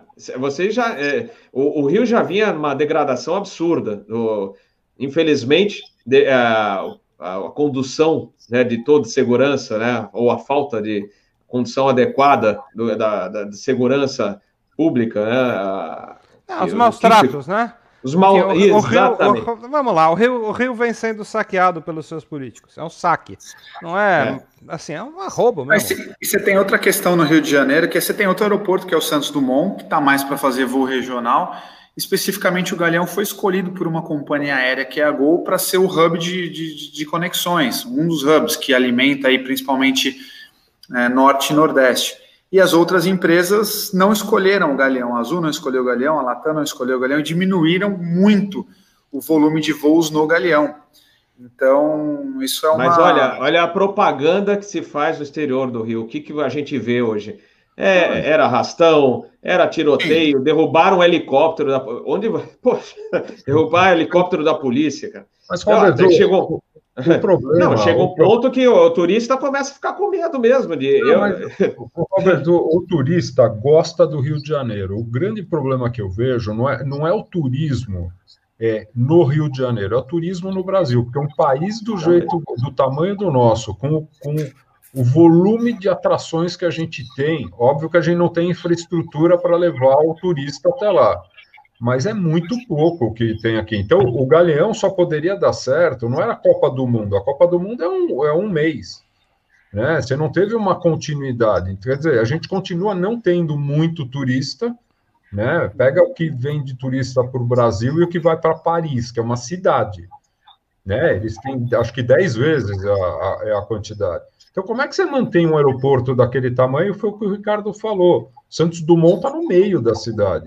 E, e vamos lembrar uma coisa: o Galeão ele tinha aquele volume grande que foi diminuindo ao longo de décadas depois que Guarulhos foi inaugurado, expandido, porque até Guarulhos ter a pista maior para decolar direto para qualquer lugar, o Galeão tinha movimento. Depois que veio tudo para cá, acabou. É, mas é, de qualquer maneira, Peter, já te passo só para é, finalizar a parte do Rio, é uma das. Tudo bem que era época de adolescência, de aeta, de curtida, o aeroporto, etc., terraço, etc. Mas uh, eu me sentia seguro de viajar. Meu, minha madrinha, meu, meus padrinhos de batizado é, moravam, moram no Rio. É, meu padrinho já faleceu, mas é, eu ia férias, feriado, pegava o avião, ia para o Rio e eu curtia, gente, eu curtia o Rio de Janeiro de montão. E sem falar que na, na década de 70 eu ia de carro com a minha família para o Rio de Janeiro. E era tranquilo, era legal. Aí, década de 80 ainda dava para a gente fazer as nossas viagens até o início da década de 90, né? Que a gente ainda fazia as viagens da ETA e tal. Aí depois começou a entrar numa descida que aí ficou perigoso. É... Então, hoje eu teria medo de levar minha família né, para visitar. Ah, vamos lá passar uma semana. Eu ficaria com receio. Né? É, no, no, aqui Porto Alegre é perigoso também, talvez mais que o Rio de Janeiro, mas é, pelo que a gente conhece, a gente teve tripulação, a van da tripulação assaltada, é, né, com bandido fortemente armado, levaram mala de tripulantes. Na, na linha vermelha, uma tripulação, uns tempos atrás, também precisou ficar tudo agachado dentro do, do veículo de, lá da van, porque estava tendo tiroteio. Então chegou um ponto que você, a gente até torce, desculpe os cariocas, meus amigos, como eu falei, eu sempre curti muito o Rio de Janeiro, sempre foi muito legal. Mas eu comecei a ficar, assim, eu olhava a escala, falei, putz, né? Você fica meio assim, e agora, né? É, bom, esperar que não aconteça nada. Mas, infelizmente, é o, é o retrato que, eu, que a gente, principalmente os tripulantes, que né, começaram a. A gente tinha muito voo para lá e depois foi diminuindo, diminuindo, agora quase inexistente, né? Mas pelo menos, Vitor Cedrini, se estiver assistindo, o cafezinho no Galeão a gente toma sempre, não é? Mas, Peter, você ia comentar alguma coisa? Manda ver. Olha, o, o, Dani pensa que ele trabalha em shopping, aviação é outra coisa. Eu estou em Atlanta, são mais de 220, eu acho, concessões, lojas e, e uh, restaurantes, só para você ter uma ideia. Então, você acha que shopping center é uma coisa, aeroporto é outra? Não. Não, eu tenho certeza que é igual. Só para você ter uma ideia, em 2016, eu olhei agora só, o aeroporto de Atlanta ganhou, o aeroporto não, mas entrou em vendas um bilhão de dólares num ano. Então, o aeroporto de Atlanta é um shopping center. Eu até brinco com as pessoas, porque tem um novo terminal muito bonito, e eu brinco com as pessoas e falo assim: olha, isso aqui é um shopping center, mas eles deixam os aviões parar aqui também, tá? Por causa da ênfase, né, de fazer um business do aeroporto, né? Então, isso está muito crescendo. Então, já que hoje nós temos uma pessoa de companhia aérea e também temos alguém de aeroporto, eu sempre salientei muito a importância dos dois trabalharem juntos. Não tem companhia aérea grande sem ter um aeroporto grande. Por exemplo, eu sou de Campinas, então eu gosto de valorizar Viracopos também. É muito importante, não tem jeito de trabalhar separado. Você ter uhum. boas companhias aéreas, você tem que ter bons aeroportos que ouvem, que tentam melhorar junto. E eu acho que é isso que vai ter que acontecer agora. Vão ter que trabalhar junto, porque a parte do avião está resolvido, não tem perigo, nada, mas as pessoas ainda estão preocupadas com o aeroporto. Então tem que trabalhar nessa parte. Será que o TSA aqui vai fazer a parte deles, né? Então, só para essa pergunta para vocês dois sobre essa importância de trabalhar o aeroporto junto com as companhias aéreas. Então, só uma pergunta aí. Ricardo? É fundamental, colaboração é fundamental, né? Do mesmo jeito que a gente estava falando aqui da Azul, é, é, que tem as pessoas motivadas para ir numa mesma direção e que criou essa cultura, é, eu percebo que isso está até da minha experiência de companhia aérea. Quando você tem uma administração de aeroporto um pouco mais aberta às ideias das companhias aéreas que operam o voo no dia a dia, as coisas funcionam de uma maneira muito, muito melhor. É, o que a gente tem que estabelecer e procura estabelecer sempre é uma relação onde a gente ouve a companhia aérea, negocia com a companhia aérea e coloca algumas, algumas mudanças que vão ser é, é, é importantes para o nosso passageiro, o nosso passageiro de forma é, compartilhada. Vou dar um exemplo para vocês que para mim foi uma, é, um golaço que as companhias aéreas, junto com o Floripa Airport, marcou aqui em Florianópolis, a gente tem um conceito de silent airport, mas é um conceito brasileiro de silent airport. Não, a gente não deixa tudo quieto e pede para o passageiro achar o gate dele. A gente faz speeches gravados é, com a informação da companhia aérea, combina com a companhia aérea que ela não pode fazer speeches, ela tem o micro, microfone aberto, mas pede para não fazer, e fez uns vídeos de auxílio para o passageiro no final, para que ele se oriente para achar o portão de embarque dele e a ordem da fila. Então, um movimento simples que aumenta o conforto acústico do passageiro e, e, aumenta a organização do embarque. Eu vi alguns comentários aqui, ou não sei se foi vocês ou no chat, o embarque é muito desorganizado, e é mesmo. É, aqui a gente fez umas, algumas ações em conjunto com a companhia aérea para que isso seja organizado. Agora, não adianta só eu querer, não adianta a gente chegar e impor, porque se eles não, não conseguirem é, operacionalizar, ou se eles não quiserem operacionalizar, não adianta nada. Então, acho que é um trabalho de conversa, de convencimento, de mostrar que é melhor e, eventualmente, chegar e falar: não, peraí, realmente tem razão, eu pensei numa coisa aqui, mas não vai dar certo operacionalmente. Qual é a sua ideia? E a gente compõe junto, porque no final a experiência do passageiro é, é, ela é um conjunto, ela é uma somatória. E, estando dos dois lados, tanto da companhia aérea quanto do, do, do aeroporto, a companhia aérea é, é, pensa que toda a percepção do passageiro é por conta da companhia aérea, do que ela está oferecendo. O aeroporto pensa que tudo que o passageiro acha da percepção é por conta do aeroporto. E no final, nenhum dos dois tem razão. É um mix, então a gente realmente precisa trabalhar junto. Uhum. Anda, o que, que, você acha aí sobre isso? Ah, mas não tem a menor dúvida. Eu lembro que uma vez eu fui fazer uma visita técnica ao aeroporto de Zurique e eu fiquei chocado, porque eles me levaram para o que eles brincavam e falavam assim: Isso aqui é a nossa torre de controle. E é uma, uma área, nunca tinha visto isso. É uma, uma área, né? é uma sala que parece inclusive uma torre de controle, em que todos os departamentos do aeroporto têm uh, um representante trabalhando numa só mesa, juntos. Então tem do, do bombeiro ao catering, de segurança, a relação com o cliente, imprensa, tá? Então tinha assim, oito, não, talvez mais, acho que tinha umas 15 cátedras, 15 áreas diferentes numa só mesa. Então fala assim, olha, tem um cara mexendo na cerca. O cara de imprensa já levantava a orelha e falava: Isso aqui não é relevante, mas se precisar eu ajudo nas redes sociais. Olha, tem um voo atrasado que vai dar pernoite e vai ter hotel. Olha, precisa ver se o restaurante do aeroporto pode ficar um pouquinho aberto um pouquinho mais. Enfim, um espetáculo. E claro, né, é, isso acontece com as companhias aéreas também. A gente tem que entender que os, os aeroportos nos tratam como clientes, né? Que nós somos mesmo, né? Nós somos agentes que, é, que precisam, de uma certa maneira, ter as nossas necessidades atendidas pelos aeroportos e a gente tem que causar o menor impacto possível, porque também eu concordo que nem toda companhia tem profissionais à altura das suas funções, uh, ou o tempo todo, né? Enfim, e, e, às vezes a gente vê as companhias abusando um pouquinho também. Mas como toda relação, né, Ricardo? Uh, nunca tem só um culpado, né? Não. Ah, terminou meu casamento de 20 anos. Ah, é por quê? Culpa da minha esposa? Acho que não. É um pouco de culpa dos só dois. Não, é né? uma relação. É. Você tem que construir junto e quando você perde, você perde junto. Então é uma relação às vezes um pouco tensa, né, Ricardo? Você sabe disso. Bom, você já teve nos, dos dois lados da cerca, né? É. Mas o aeroporto é o, o teatro, né? Em que a, o nosso drama se, é, se desenvolve, né? Então é um lugar para mim muito especial. Bom, eu até falo porque eu casei num aeroporto, então eu sou maluquinho mesmo.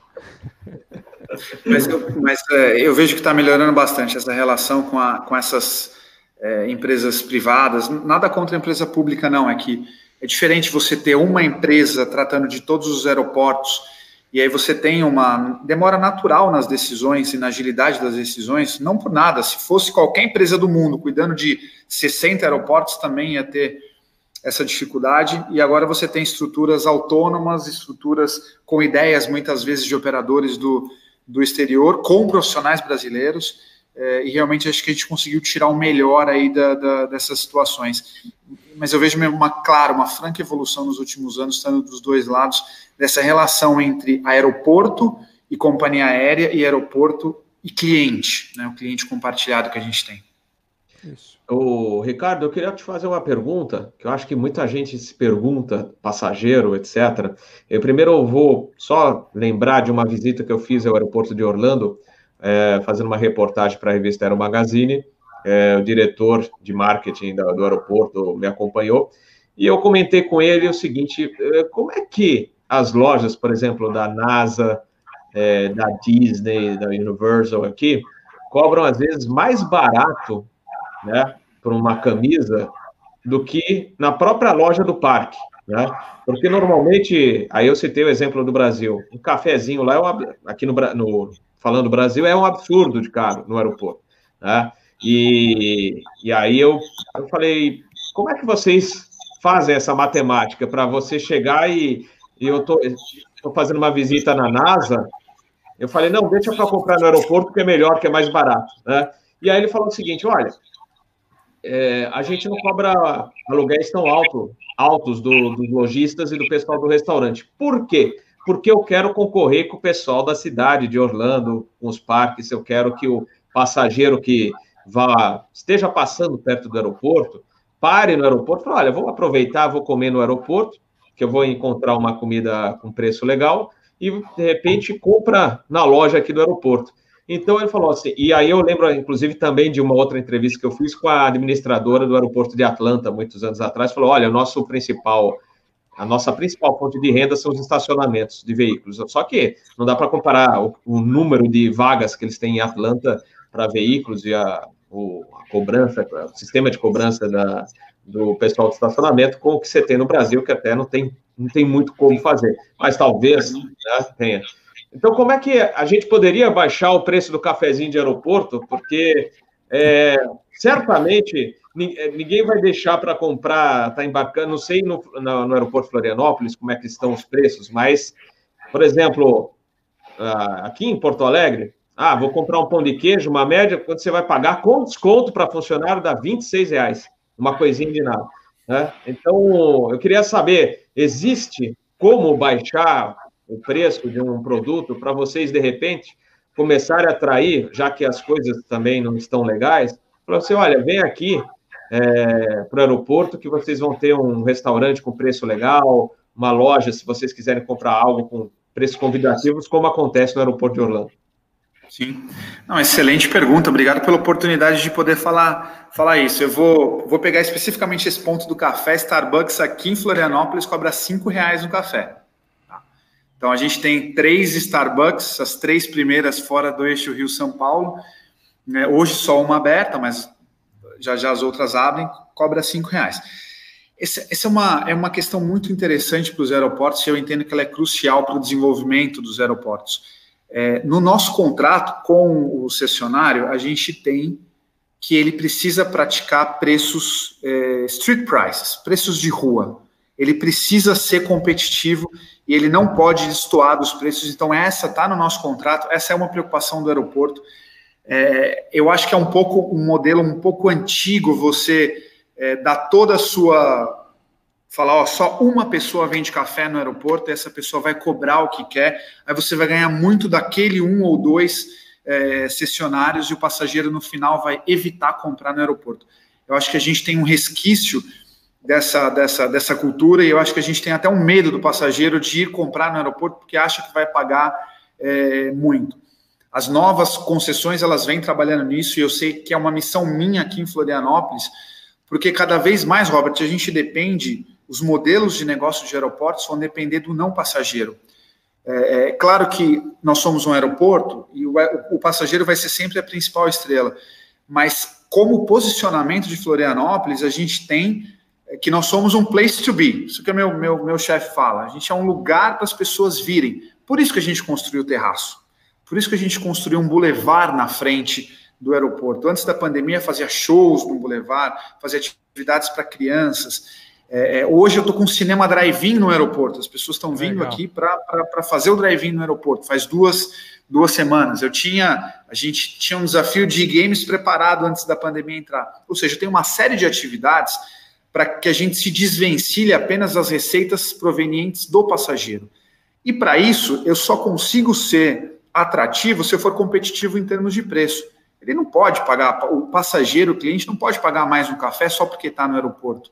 De maneira nenhuma, eu tenho que ser no mínimo o mesmo preço e, eventualmente, alguns dias da semana, eu tenho que ser mais barato para atrair, para ele vir até o aeroporto, para ele colocar o carro no estacionamento, pagar o, valor do estacionamento, que, aliás, o estacionamento é baixo, a gente tem 15 reais por quatro horas. Se você pegar aeroportos do Brasil, é o mais baixo, mas eu não estou competindo com o aeroporto, eu estou competindo com o shopping. Eu quero que as pessoas saiam do shopping e venham para cá. É, e essa é uma tendência. Né? Essa é uma tendência. Gente, durante muito tempo, a indústria do aeroporto falou em é, é, é receitas não aeronáuticas. A gente está indo para um próximo passo, que é receitas que não dependem do passageiro. E para isso, a gente tem tudo isso que eu falei para vocês e uma outra coisa que já é muito desenvolvida lá fora e começa a ser desenvolvida aqui, que é o real estate. Então a gente tem um milhão e meio de metros quadrados, por exemplo, aqui em Florianópolis, para desenvolver negócio, para colocar um hotel, um centro de convenção, uma universidade. A gente começa esse desenvolvimento porque isso é diversificação de receita. Então, é, é eu acho que até essa pandemia, o que essa pandemia nos trouxe é, de positivo, é claro que de maneira nenhuma eu gostaria de ter, de de ter tido essa pandemia, nem, nem gostaria de ter outra. Mas tem duas coisas que ficaram, no nosso caso, são vantagens competitivas perenes em termos de redução de custo. tem custos que eu tinha antes que eu não vou voltar a ter, então meu nível de, de, de custo muda para sempre, mesmo quando o passageiro voltar, porque a gente teve que ser mais inteligente, a gente teve que racionalizar e a gente fez isso. E uma outra coisa é, é uma urgência de desenvolver receitas não dependentes de passageiros, que foi acelerada. Quando você está tocando seu negócio, quando você tem 400, 500 mil, 400, 300 mil passageiros por mês, você tem algumas prioridades. Quando você tem 40 mil, 50 mil, suas prioridades mudam e esse desenvolvimento ele é acelerado. Então, tu, esse movimento que a gente vê, principalmente nos, nos aeroportos mais europeus do que americanos, ele se acelera no Brasil daqui para frente. Só, Legal. só uma perguntinha, só um negócio interessante. Ontem o Panda comentou de tomar o café tarde da noite no aeroporto. Eu cresci assim também. Viracopos, não tinha nada que fazer. A, final da noite era em Viracopos tomar um cafezinho lá. Eu também cresci assim. E o restaurante de Viracopos era tão bom que tava, não tinha nenhum chique como o do aeroporto. Era chique você ir uh, jantar no aeroporto, que era um aeroporto internacional, comida internacional. Então é engraçado que, que tinha essa coisa de ir para o aeroporto no fim da noite, tomar um café. Eu vejo gente aqui em Atlanta que não vai viajar, não. Ele vai para o aeroporto mesmo, ponto de encontro, vai encontrar um amigo, andar pelo aeroporto. Então, uh, talvez restaurar essa boemia, né, do, do, de muitos anos atrás, de ser o aeroporto ser um lugar para, sei lá, hangout, passear, uh, bater um papo com os amigos, ver um pouco de avião, né? Então é uma coisa é que. É o nosso sonho. É, é o sonho, né, Panda? Restaurar isso, né? Nossa, você está falando com um maluco que casou no aeroporto, né? Então me pergunta se eu gosto de aeroporto ou não, né? Ô, Ricardo, você pode fazer casamentos aí, né? Ó, o Panda... é, é, Consultoria Gente. do Panda para fazer casamento. Ah, casamento, festas de aniversário, tudo isso está no nosso business plan, né? Que agora a pandemia segurou um pouco, mas sim, é possível. O terraço ele é possível. A festa de final de ano, de final de ano não, desculpa. Quando a gente inaugurou o terminal primeiro de outubro, a gente fez uma festa para os nossos colaboradores no terraço panorâmico. Acho que foi a melhor festa que eu já tive na vida. Ah, que legal. já fiz na vida, foi muito legal. Imagina. Coisa Robert. O nosso, encontro, o nosso encontro anual, se Deus quiser, vai passar essa pandemia, vai ter que ser no ano que vem, mas a gente podia fazer lá em Floripa, hein? Olha, já, e já tem gente também do. O, o, nosso amigo, o comandante Rafael Santos, que o pessoal conhece como tiozão, também estava querendo fazer churrasco lá. Só precisa passar a pandemia, né? Não, de repente, então, se ele estiver assistindo aqui, falaram que ele estava assistindo, olha, ou de, podia fazer o, o New Útil Agradável, um churrasco no terraço. Só que aí vira meu ou como o pessoal falava assim, programa de índio, hein? Não, não, não, não, vai ser, não vai ser, não. A gente, a gente faz bem bolado. Não, mas tem, tem, um, tem uma coisa bacana, Ricardo, eu não sei se você está acompanhando aqui no chat, mas muita gente dando parabéns para o Floripa Airport, bem legal, né? É, tá certo que essa comunidade toda, além de gostar de aeroporto, adora aeroporto que adora a gente, né, Robert? Tá é certo? Verdade. É, uhum. isso, isso é muito forte. E uma coisa é, que me perguntaram aqui, o, o Kleber Neri, ele, ele fez uma pergunta para mim e acho que também para o Ricardo, é, inovações né, nesse período que a gente está passando, né? Eu, eu tive, eu com uma inovação lá no shopping que foi muito interessante, porque na verdade foi uma startup que a gente nem conhecia. Ela, ela, ela apareceu nos restaurantes depois que nós descobrimos e ela virou uma, uma ferramenta muito interessante. Então, é um aplicativo que a pessoa está vindo para o shopping, ela já escolhe o restaurante, ela escolhe o que ela quer, ela já paga. Na hora que ela chega no, na, no restaurante, já está comida. Ele pega a bandeja e vai embora. Então, com isso, ninguém fica na fila, é, se torna seguro, ninguém digita nada na maquininha de cartão de crédito, porque o cara já pagou no aplicativo. Então, Kleber, essa é para mim isso é uma coisa positiva. Quer dizer, eu, eu, eu trataria essa solução como uma coisa qualquer em outras situações. Agora ela é muito importante, né? O segredo porque eu consigo com isso ter mais velocidade no shopping, eu consigo atender mais gente nas mesas que estão restritas, ok? Claro, muito legal. Perfeito. Pessoal, uh, a gente tem mais algumas notícias que a gente ia comentar, mas a gente está esticando um pouquinho além do horário aqui no Asa News, apesar que aqui, né, eu vou falar, com tanta gente legal para a gente bater papo, a gente vai longe, né? Mas para a gente também não esticar demais, que tem gente que vai tomar agora sexta-feira à noite, né? dia da pizza em São Paulo, se bem que Eu, semana passada eu fiquei é, morrendo de vontade de comer uma pizza em São Paulo, que eu comprei a minha no mercado, pessoal. É o que eu tenho aqui, né? No interior do Rio Grande do Sul. Aí eu, o pescada falou: como? Pizza de, mercado, que absurdo. Então, mas eu tô aqui no, no, interior do Rio Grande do Sul, não vai ter pizza igual de São Paulo. Então, a pizza de São Paulo é fabulosa e acho que tem muita gente já ficando com fome ou quer ir tomar uma cervejinha. Mas a gente vai começar é, a nossa rodada final do episódio hoje do Asa News, agradecendo já o pessoal que está é, participando no chat. George Schneider, um abraço para você. Nossa, quanta gente conhecida hoje, o Renato, o Sérgio Bock, prefeito de Itaipu, aqui de novo com a gente, sempre prestigiando o canal Asa. Ele deve estar rindo agora. Mas então vamos lá. Uh, a gente ia comentar mais algumas notícias. Na realidade, é, mais o prejuízo que a gente comentou da Airbus e da Boeing, redução de produção. Infelizmente, o 47 está com os dias contados, linha de produção, em princípio, até 2022. Uh, linha de produção do A350 também reduzida.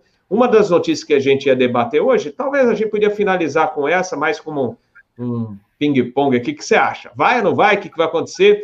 E isso foi o, o Eduardo, é, ele entrou em contato comigo, da PUC do Rio Grande do Sul, né? Ele está estudando ciências aeronáuticas, está fazendo uma pesquisa, falou: comandante, o senhor acha que é, a nossa geração, falando da geração dele, ele está com 22 anos, vai ver aviões comerciais é, sem pilotos ainda? Eu falei: boa pergunta. E a Airbus fez um teste essa semana com a 350. Eu tinha dito um pouco antes da entrevista, olha, acho difícil. E vocês, o que, vocês acham? Vou começar pelo Panda. Não, achei possível.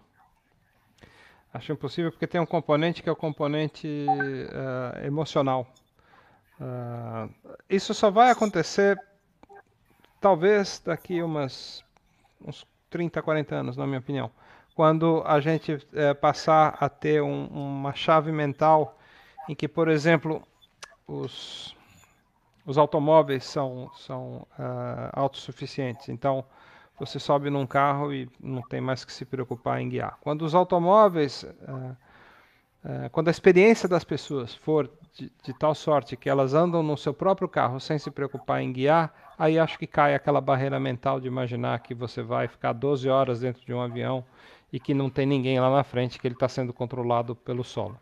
Então, acredito que essa talvez seja uma evolução é, uh, absolutamente uh, inevitável, para usar um, esse termo, porque para mim é, é, meio inevitável. Por exemplo, você vê os trens, né? Os trens são assim, os trens são praticamente autônomos. Você ter o, o antigo maquinista, né? Ele é um cara que está lá para basicamente gerenciar o sistema, mas os trens hoje são praticamente autossuficientes. E as pessoas sobem num trem e não se, não se preocupam muito. Então acho que vai levar um tempinho. Meu, meu filho que quer ser piloto, estuda para ser piloto, também veio com essa preocupação, mas uh, acho que vai levar um tempo. Mas uma coisa é certa: hum. se fizerem as contas, faz mais sentido ter um avião autônomo do que ter dois, quatro tripulantes lá na frente. E money talks. O que faz a aviação voar não são as asas e os motores, é o view metal. E além disso, alguém passageiro fala, não, o passageiro não vai viajar em avião sem piloto. Aí um colega da, da, da empresa falou, baixa o preço da passagem e você vai ver se não vai. É. Porque o, o, custo, né? Você tem que lembrar que o custo de um tripulante não é só o salário, tem a diária, tem os hotéis, né? cada tripulante tem seu quarto, o transporte. Então, então tem o custo para uma empresa é alto. Se você tirar né, parte desse custo, né, futuramente, certamente você tem como até baixar o custo para o passageiro, né? Mas é, eu acho que ainda é, a, minha, a, nossa, a nossa geração acho que não vai ver. A dele, eu tenho tenho minhas dúvidas ainda, apesar que o carro autônomo já já deu problema, né? Atropelou um ciclista, né? Uma ciclista, apareceu algo que não estava programado para ele. Né? É, Faz parte. Né? Não, mas, Robert, Robert é, é, é, muito simples. As pessoas, se a gente pegar a geração atual, você ainda tem um volume de gente que tem pavor de entrar num avião, que toma remédio para conseguir fazer voo de uma hora. Como é que. Imagina não ter o piloto. O cara fala, você está louco. Quer dizer, você vai ter que apagar da cabeça da pessoa que um dia teve piloto. Então, é o que o Panda falou. É a mesma coisa, o carro autônomo. Deu problema? Deu. Eles vão arrumando. É sempre fast fail. Você vai, você tem que ir melhorando, melhorando. Você pega as montadoras hoje já trabalham os carros do futuro, o como será o carro dentro, porque as pessoas não vão tirar carta, porque elas não a autoescola vai acabar, porque as pessoas não vão precisar mais aprender a dirigir, o carro vai sozinho. Aí você está dentro de um carro, o carro não não dirige mais. O que, que você faz? O carro vira um escritório, o carro vira um centro de diversão, então, hoje a Disney já pensa como, é, como ela vai ganhar dinheiro dentro do carro autônomo, porque ela vai vender diversão. Então, o, o avião, isso vai acontecer. Só que eu acho que é o que, é o, que o, o Panda falou: muitas gerações vão ter que passar para lembrar que um dia tinha um piloto lá. A tecnologia vai ser o suficiente para ele ser seguro. Agora, a nossa, eu, eu não entraria, eu, eu não, eu gosto de tecnologia, eu acompanho tecnologia, eu não entraria, você entraria, Panda, num avião sem, sem piloto? e, na, e, naquele, e aquele taxi drone lá em Dubai? Ah, enfim, eu, eu, eu já, eu, enfim, eu acho que é, mas acho que é uma questão, novamente, de geração, né? Uh, na hora que os carros autônomos forem uma realidade, acho que começa a mudar a chave mental das pessoas. Elas vão pegar e falar: tá bom, eu fui daqui até, sei lá, Campinas, 100 quilômetros, não encostei no volante, são e salvo. Será que dá para fazer a mesma coisa num avião? Isso é, é uma questão de, de, uhum. de evolução. Acho que vai, vai rolar sim. E porque no fundo é o que eu falei, o que, o que provoca, né? No, nos primeiros 100 anos da aviação comercial, né, a gente já passou por esse, primeiro século, a gente tinha um, um, vetor de desenvolvimento que era o ganho tecnológico. Né?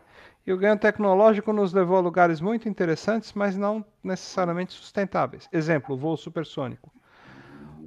O que nos faz ir para frente é o ganho eh, econômico. Né? Então, assim, quem venceu? O avião mais rápido ou o avião que dava mais lucro? O que dava mais lucro. 747 ou Concorde? 747. Então foram, foram produzidos 15.500 747 e 15 Concordes. Né?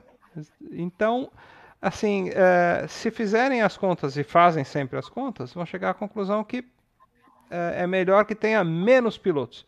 Então acho que vai ter uma assim, um, um wide body, um avião levando 400, 500 pessoas no voo transcontinental, intercontinental, vai ter um gestor que vai ficar lá observando e um cara de, de, de uh, para fazer o, a rotação com ele. Então tem um período de descanso e um outro. Ou seja, ao invés de ter quatro pilotos num 777, o avião equivalente, no futuro vai ter dois. Um só na cabine, em constante contato com terra, com controle, papapá, sendo. Uh, e outro lá no, no de revezamento. Então, se você já tirar dois pilotos por aeronave, se você reduzir a metade do número de tripulantes, já é um ganho significativo para as companhias. Não que eu queira isso. Meu filho está trabalhando para ser piloto, eu adoraria que tivesse 19 pilotos na cabine, mas não, não mais. Ah, quando o, quando o, o jato. Lucas, Lucas aqui perguntou se é, ele está com 29 anos. Eu vou perguntar para você, Panda, que tem um filho que que está estudando, quer ser piloto também. É, você acha que ainda tem espaço para eles? Que, que, qual a sua perspectiva? A gente Olha, até comentou um pouquinho antes de entrar no ar. Então, o que eu estava comentando é o seguinte: meu filho fez um ano de faculdade de ciências aeronáuticas e ele acabou de sair. Eu tirei meu filho da faculdade de ciências aeronáuticas. Meu filho estudando para ser piloto foi uma decisão super, super dolorosa para mim, mas eu falei, filho, eu, em sã consciência, eu não vou bancar você para ser piloto para um mercado que está sendo implodido. Porque, gente, a minha, a minha sensação em relação a essa crise é a seguinte: a gente ainda não viu nada.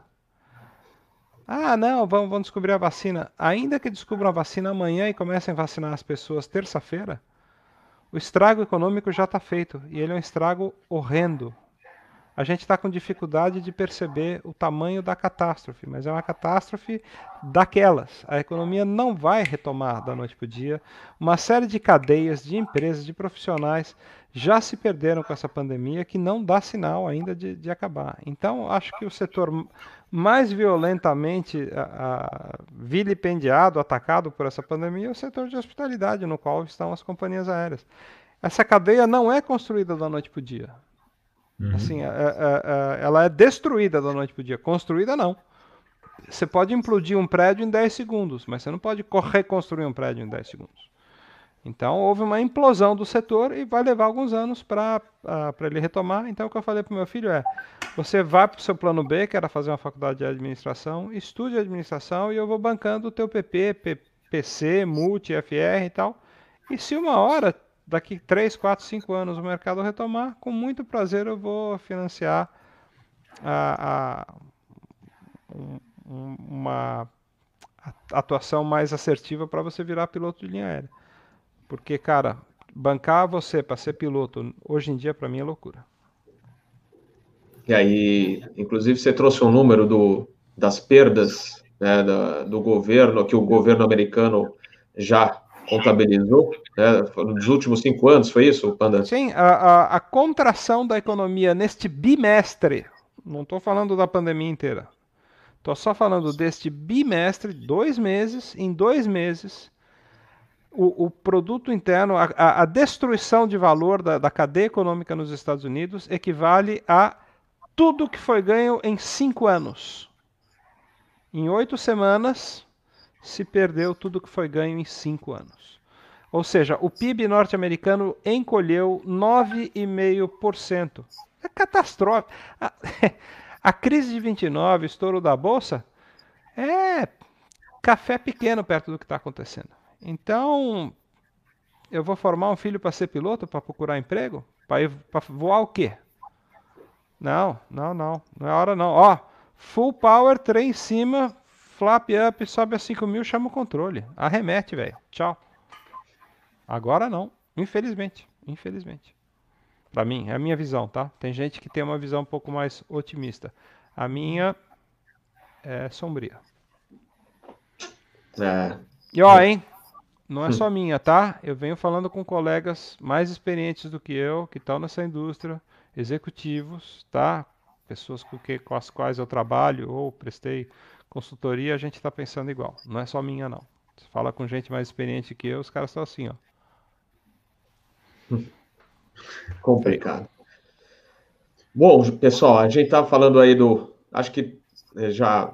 É, alguém mais gostaria de falar do, do automatismo que a gente estava falando? Do, do, no fim, a gente pegou o gancho da, da, da notícia do A350, acabou remetendo à parte econômica, que na realidade tem, é tudo meio que ligado, os assuntos são ligados. Né?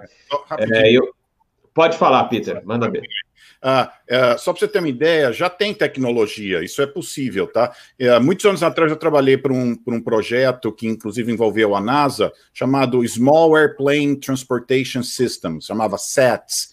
E essa, a ideia não era ter avião sem piloto, mas ter avião pequeno, fácil de pilotar, só com touch screens, baseado nos Jetsons. Lembra aquele, aquele seriado na TV Jetson? Então eles estavam pensando nisso, em ter aviões muito simples de pilotar, com touch screen, né?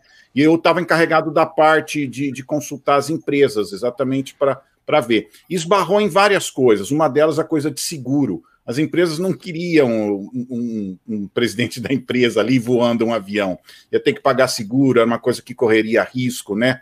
Uhum. Então, esse foi um dos problemas que eles esbarraram. Mas existe tecnologia, já existe Autoland Cat 3C, né?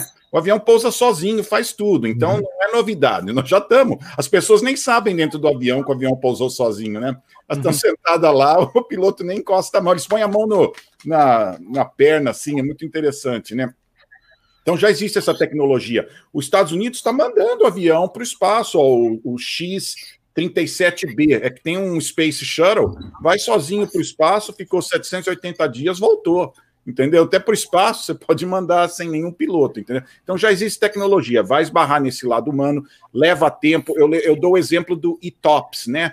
Antes não podia voar se não tivesse três motores. Daí, devagarzinho, as, as, os motores começaram a melhorar. Tá bom, pode 60, 60 minutos só. Daí foi indo, foi melhorando, foram analisando. Tá bom, agora a gente deixa 120.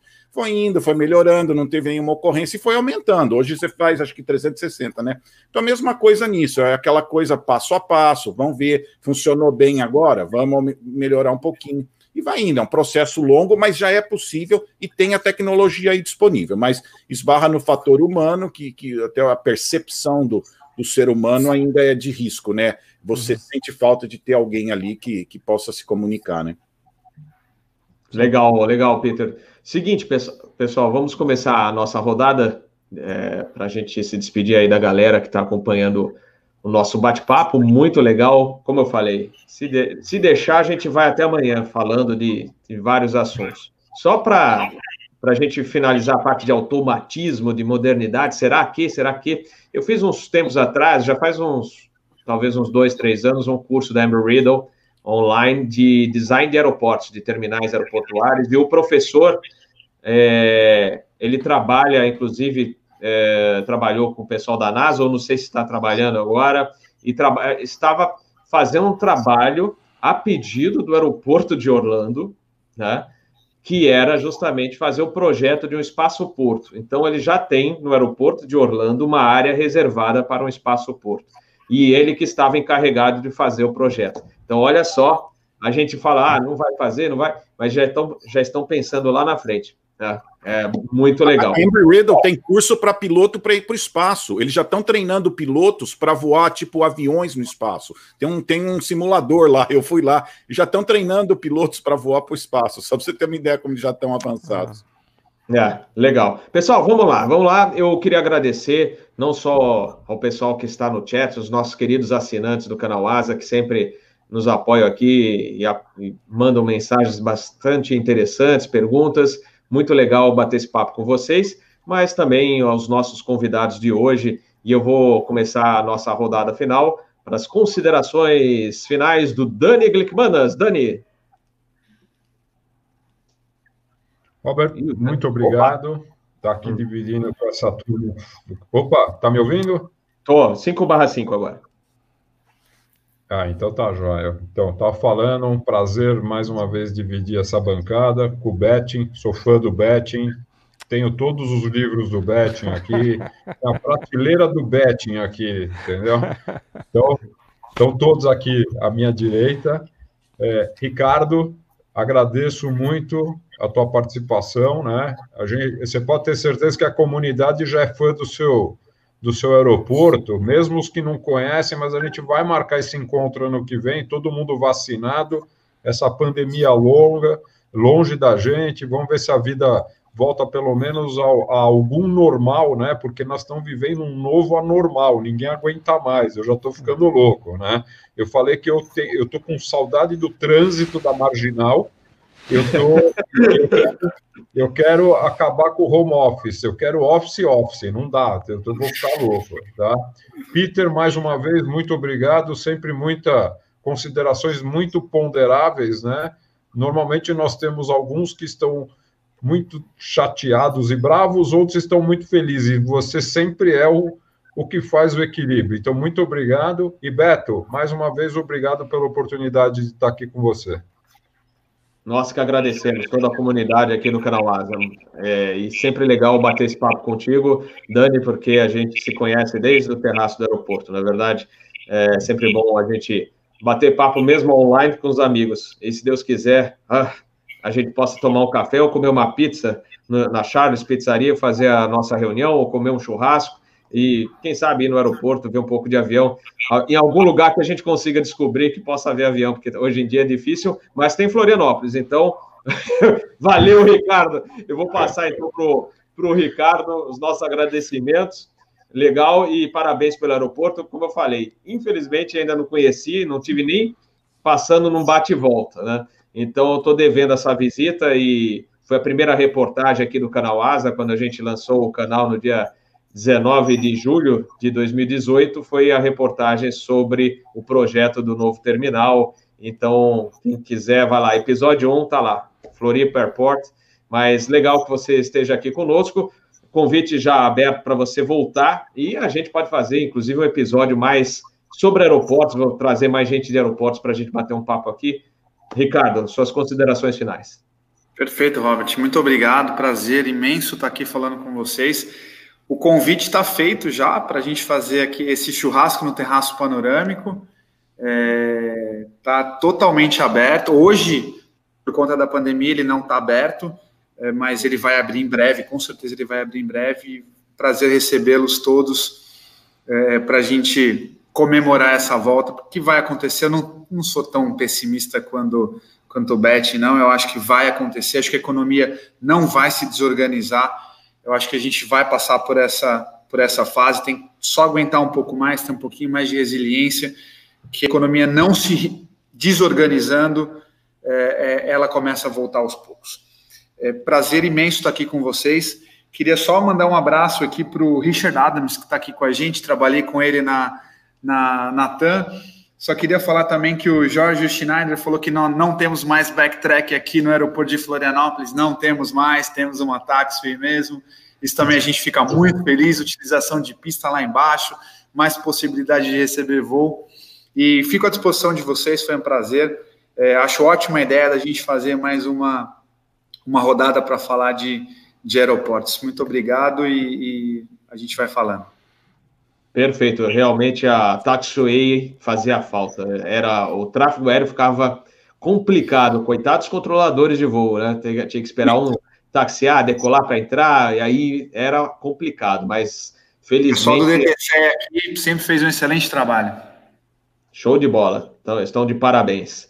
Uh, Panda Betting, nossos agradecimentos aqui do canal Asa, o apoio do Panda Aviation também, muito legal. Não, agradecer o convite, Robert, agradecer, é um prazer uh, rever alguns amigos, ter uh, o, o, primeiro contato aí com, com outros, com os teus telespectadores, é, é muito bacana. É o lado bom dessa pandemia, né? Sempre tem um lado bom para qualquer coisa que aconteça, né? E um, uma das coisas boas são uh, mesmo as, as, as oportunidades aí. E uh, dizer para o Ricardo que eu não tive ainda no Terminal Novo, mas que meus padrinhos moram em Floripa. Eu estou sempre lá, então eu tenho uma Ótimo. razão a mais, uma razão a mais para ir para Floripa, que agora é, é, conhecer esse aeroporto maravilhoso. Uh, todo mundo está falando bem. E eu lembro quanto eu briguei com o pessoal lá de Campinas para eles colocarem um terracinho no novo Viracopos. Mas enfim, na, na hora H alegaram aquele velho problema de segurança. E eu falei, são os trouxas, meu. Impressionante, porque isso aqui era uma é receita jogada fora. A região inteira iria passar o fim de semana aí para ver avião subindo e descendo. Eu fiz isso por décadas. Graças a Deus que a gente tem essa mentalidade no aeroporto de Floripa e que Deus ilumine vocês e que vocês comprem todos os aeroportos do Brasil para encher eles todos de terracinho. Eu quero o monopólio dos aeroportos Ótimo. Floripa Airport dominando a cena aeroportuária para encher os aeroportos brasileiros de terracinhos. Anotado, Não. amém. Amém. Obrigado, obrigado, obrigado, pessoal. Betinho, Panda, olha que Fala, absurdo. Dani. Não fizeram o terraço e a bandidagem entra pelo portão. Melhor não comentar, cara. Melhor não falar nada. Ai, ai. Bom, vamos lá. Peter Biondi, o Peter Biondi que sempre tra nos traz, nos brinda sexta-feira no encerramento do canal Asa com uma frase positiva, passando energia positiva para todos aqui. Suas considerações finais no episódio do Asa News. Ah, primeiramente, obrigado pelo convite. É sempre um prazer estar aqui. Eu sou solteiro, né? não tenho com quem conversar, então gostoso de conversar de aviação ali. Agradeço o Panda, o Ricardo, o Dani pelas colaborações. Hoje eu sentei aqui para aprender um pouco, então obrigado por ter compartilhado todas essas, essas boas informações aqui. É gostoso essas conversas que te elevam, né? Você saiu melhor da conversa. Então isso é muito gostoso. Então acho que hoje aqui eu saí melhor, porque eu aprendi, eu cresci um pouquinho nessa conversa, né? E só para o Panda saber, né? Eu sou capelão do aeroporto de Atlanta nos fins de semana. Eu fico andando nos terminais. Ah. ajudando pessoas. Eu sou meio anjo lá, apareço na hora certa lá, né? Mas converso que legal. com companhia aérea, aprendo muito, com gente do mundo todo ali. Então eu faço muita entrevista qualitativa, né? Eu aprendo muita coisa boa das pessoas. Foi lá que eu conversei com o pessoal da Azul, porque eu mesmo nunca viajei, então, mas peguei muito contato. Esse é meu trabalho. Então eu tento lá animar, né? Tem muita gente desanimada, passageiro frustrado, né? Então, eu sempre estou acostumado a dar uma boa palavra. Então, hoje eu queria trazer uma palavra boa, duas palavras que eu gosto. Agora estão usando resiliência, que é mais chique, mas eu sou mais antigo, eu vou usar persistência e perseverança. Eu gosto dessas duas palavras, né? Se você for olhar, ó, coisas interessantes. O Thomas Edison teve que fazer 2 mil experimentos para inventar a lâmpada, né? A Coca-Cola só vendeu 400 unidades no primeiro ano. Olha que frustração. O Michael Jordan, que é um, um, ótimo cara do basquete aí, ele foi cortado do time dele no curso, no curso colegial dele. Não deixaram ele jogar. O Einstein teve a primeira tese de doutorado dele rejeitada. Então, se você olhar, todo mundo teve frustrações, todo mundo teve dificuldades, né? E você vê companhias aéreas, a Delta teve que passar por recuperação judicial, a Frontier, a Hawaiian, a Suncoast, a American, United, Atlas Air, Allegiant, todas elas tiveram momentos difíceis, né? E mesmo nas nossas vidas, a gente olha todo mundo aí bem hoje, de sucesso, tudo, né? Esquece que cada um aqui teve momentos difíceis, né? Que a gente às vezes não gosta nem de contar. Mas eu acho que o segredo que todo mundo teve aqui foi a persistência e perseverança de não desanimar, né? Então acho que essas são as palavras para o momento, né? Então eu tenho uma frase assim: grandes pessoas da história passaram por dificuldades, mas se recusaram a desistir porque tinham persistência e perseverança. Então, esse é o, é o segredo da vida, né? Não é que você não vai ter problemas, mas quem não quer desistir, não desiste, vai em frente e consegue. Então, essa é a minha palavra aqui para os nossos amigos do chat também. Que Deus abençoe a todos aí. Muito obrigado mais uma vez. Muito legal. Muito bom, muito bom. Show, Peter. Pessoal, então é isso aí. Estamos encerrando então o nosso Asa News de hoje. Agradecimentos a todos, o pessoal do cafezinho do Captain Bob, agradeço aí. Grande abraço, Fernando.